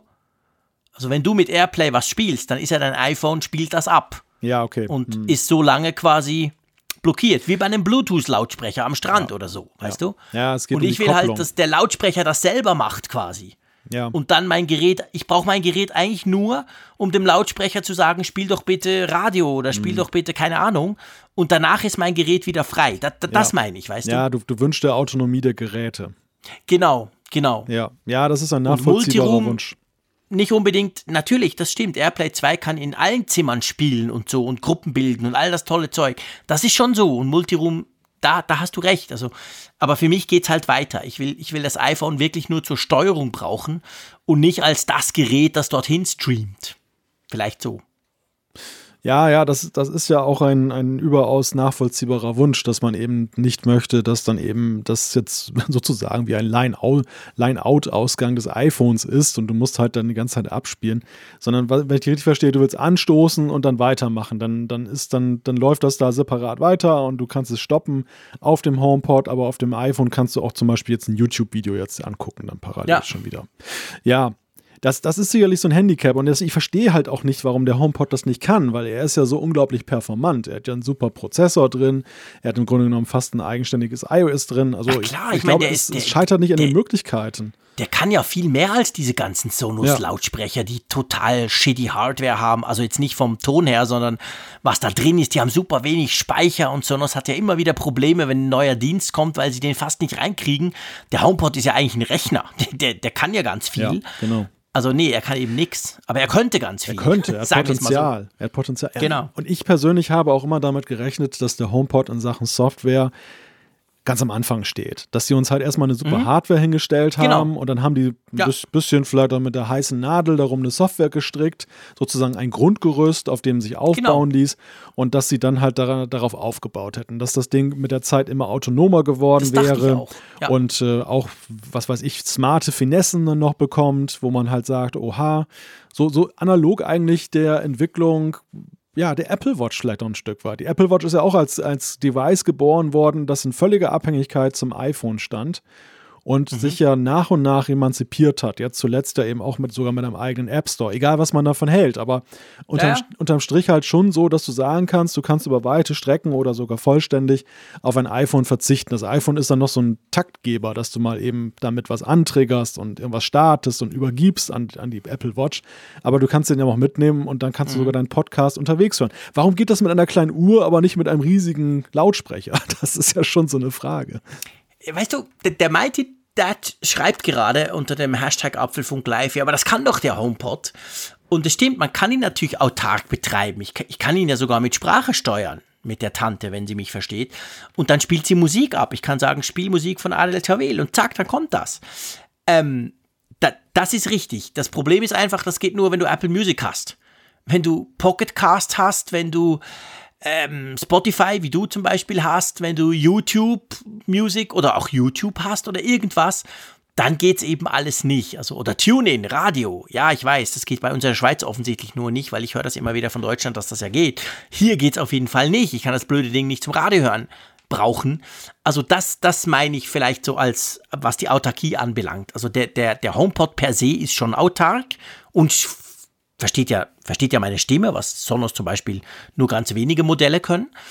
Aber er spielt dann halt nur sehr, sehr wenige Dienste. Weißt du, ganz ehrlich gesagt, Malte, vielleicht als Bogen zur letzten Umfrage, hm. ich würde mir persönlich, muss ich wirklich sagen, ich würde mir eher wünschen, dass der HomePod offener wird und noch andere Dienste unterstützt, möglichst viele, als dass ich auf meinem iPhone statt Safari den Chrome standardmäßig brauchen kann. Ich finde, der HomePod sollte jetzt einfach geöffnet werden. Da, weil sonst ist das Ding doch einfach ja. so wirf, limitiert, weißt du? Da wirfst du jetzt ja Äpfel und Birnen zusammen. ja, Korb. natürlich, es macht überhaupt keinen Sinn. Ich gebe es gerne zu, sorry. Ja. Aber es war ja nur so, also letzte Woche, als wir das diskutiert haben mit diesem, mit diesem Safari nicht mehr Standardbrowser-Zeug, mhm. das waren ja Gerüchte, die aufgekommen sind und in diesen Meldungen gab es so einen Absatz, wo es hieß, ja, und beim HomePod soll wohl auch irgend in einer Form eine Öffnung. Wir haben das letzte Woche gar nicht thematisiert, mhm. aber hier passt halt gerade so schön. Also es könnte natürlich theoretisch sein, dass Apple tatsächlich, es hat nichts miteinander zu tun, absolut, aber dass sie auch mit iOS 14, weil es geht ja um iOS 14 jetzt bei dieser Safari-Geschichte. Und wir alle wissen, auf dem HomePod ist ja auch iOS drauf, auch iOS 13 im Moment. Und vielleicht mit diesem kommenden iOS 14 würde der HomePod offener werden. Das würde ich dem Ding wirklich wünschen. Ja, der Punkt ist eigentlich, und der, der HomePod steht wie kein anderes Device bei Apple dafür, für diesen Kritikpunkt, den wir immer wieder lesen und hören, dass gesagt wird, dass Apple halt einen unglaublich guten Lauf bei der Hardware hat, dass sie da wirklich in großen Schritten vorangehen, tolle Sachen machen und dass die Software da nicht Schritt hält. Dass die ja. halt momentan das große Problem von Apple ist, egal wie sie sich anstrengen, aber auch zu Catalina lesen wir viel Kritik momentan. Ja. Jetzt sind jetzt nicht mehr die Sicherheitslücken, sondern die völlig überzogenen Sicherheitsabfragen, ob man dies erlaubt und das erlaubt. Man kommt gar nicht mehr zur Arbeit. Und beim HomePod ist es einfach so, wir haben ein riesiges, ein gewaltiges Stück Hardware hingestellt bekommen und wir haben eine Software, die immer noch ein wenig dann Version 1.0 ist, der, wo sich überhaupt ja. nichts getan hat jetzt in all den Jahren, in dem dieses Ding da draußen ist. Und das ist halt irgendwie enttäuschend, weil gerade Apple hätte ich zugetraut, dass sie eben Dinge machen, die andere nicht tun, weil sie eigentlich, sie, sie können das doch eigentlich, sie können doch eigentlich Dinge machen. Sie, andere haben auch Lautsprecher gebaut, aber Apple baut einen Lautsprecher, der klingt nicht nur fantastisch, der hat auch noch so ein paar Finessen, wo du sagst, hey, das ist total ja, naheliegend. Das setzt, total knuffig. Das setzt einen Industriestandard. Und ja. Das sehe ich bei dem Ding einfach nicht, so, so gerne ich ihn ja höre und mag. Aber das, das ist halt das, das Frustrierende an dem Teil ist, dass es unter seinen Möglichkeiten bleibt. Ja, massiv. Und das Traurige ja eigentlich, ich will jetzt hier nicht das ganz große Fass aufmachen, aber das Traurige ist ja eigentlich, was du eben gerade gesagt hast. Vor ein paar Jahren, ja, ich gebe zu, es sind schon viele Jahre, aber acht, neun, zehn plus Jahre zurück war ja Apple eigentlich genau umgekehrt die Hardware war immer so okay. Denken wir mal ans erste iPhone. Sorry, das konnte ja nichts im Vergleich zur Konkurrenz im Bezug auf die Hardware. Aber meine Fresse, die Software war geil. Ja. Und auch bei Mac. Ich meine, die Macs früher, ja, okay. Die waren hardwaretechnisch deutlich schlechter als jeder PC. Aber hey, Mac OS war einfach, das mhm. hat den Unterschied ausgemacht. Und heute, wenn ich dich so höre, ist es ja zumindest nicht bei jedem Produkt, aber teilweise umgekehrt. Das ist schon krass. Ja, es ist natürlich manchmal auch Geschmackssache, denn äh, jetzt gerade dieses Beispiel, was ich geliefert habe mit Catalina und der, so der, der Sicherheit in der Software, ist natürlich jetzt ein bisschen nervig, aber wenn man jetzt eben diese Transparenz haben möchte, welche Apps greifen worauf zu, dürfen die mich benachrichtigen, ich will die volle Kontrolle haben, ist es natürlich dann, wenn man das mag, ist es toll. Froh, ja. Und ich, ich, glaube, ich glaube einfach nur, dass diese erhöhte Sicherheit bei einigen Nutzern nicht so gut ankommt, weil sie einfach sagen, ich wertschätze das nicht, aber ich habe keinen Weg, ich, es führt keinen Weg dran vorbei. Ich muss, je, ich ja. muss durch diese Dialoge überall durch, obwohl ich das gar nicht will. Und das, das ist sicherlich so ein, so ein Kritikpunkt. Aber ich gebe dir recht, also wenn du das iPhone, das iPhone ist ein Paradebeispiel. Das, ja, genau. Es war damals, es, wir wiederholen es immer wieder, aber es konnte nur Edge. Edge dann zu einer Zeit das erste, wo man eigentlich längst schon UMTS erwartet hat, 3G. Das kam erst mit dem zweiten. Und ja, genau. trotzdem war man hin und weg von diesem Gerät. Der, der Siegeszug, mhm. der dann eben mit dem 3G, iPhone 3G weiterging, wurde gesetzt in dem ersten, was hardwaremäßig wirklich nicht so doll war, aber softwaremäßig ja. einen wirklich weggeburnt hat, weil man gesagt hat, hey, guck mal, das, das ist das, was wir immer haben wollten. So kann man mhm. Mobilfunk mhm. nutzen, mobile Daten. Das ist der Weg. Und ja, diese, diesen Aha-Effekt hat man in Sachen Software leider nicht mehr so stark bei Apple nee. momentan. Nee, das ist definitiv so. Oder, oder es braucht sehr lange. Also es braucht die Apple Watch. Ne? Bei der Apple Watch kann man ja sagen, Stimmt. die hat mittlerweile einen Standard erreicht, wo man wirklich sagen kann, hey, cool. Ne? Also die ist schon ja, gut. Cool, absolut. Aber die war halt auch nicht von Anfang an gut. Die hat genau das gleiche Problem gehabt wie der HomePod, hm. nur mit dem Unterschied, dass sie halt dann in Sachen Software weiterentwickelt wurde schnell. Ja, genau. Bevor wir in Tränen ausbrechen über die nachlassende Softwarequalität von Apple, so schlimm ist es ja nicht. Nein. Ähm, aber trotzdem, ich glaube, das lässt uns zuerst mal ein bisschen sprachlos. Da müssen wir uns zuerst erholen davon, von dieser Erkenntnis, oder? Ja, ja absolut. Nun schlage ich vor, wir beschließen die Folge 212. Und ich freue mich schon auf die 213, mein Lieber. Ja, also ich glaube auch, ne, wir, wir müssen eine Lösung finden dafür, dass dann nicht äh, uns ein Absturz dann aus der Verbindung raushaut. Nö, nö, ja, das, das kriegen wir hin. Das glaube ich auch, ja. Das kriegen wir schon hin. Die Verbindungsprobleme, die kriegen wir im Griff zwischen dem hohen Norden und den Bergen hier. Aber jetzt fürs Erste würde ich mal sagen, hat Spaß gemacht, mein Lieber. Wir hören uns nächste Woche wieder frisch und munter und macht's gut da draußen. Ist natürlich cool. Vor allem auch herzlichen Dank an euch Live-Hörer da. Das war wieder cool. Da haben ganz viele mitgemacht. Wir waren rund 100 im Schnitt und jetzt sind es immer noch 50, obwohl es schon sehr spät am Mittwochabend, schon bald ist Donnerstagmorgen, quasi ganz früh ist. Das ist natürlich cool. Das macht wirklich Spaß. Das ist interessant. Kommt immer guter Input auch. Und ja, wie immer. Tschüss aus Bern. Bis nächste Woche. Tschüss von der Nordsee.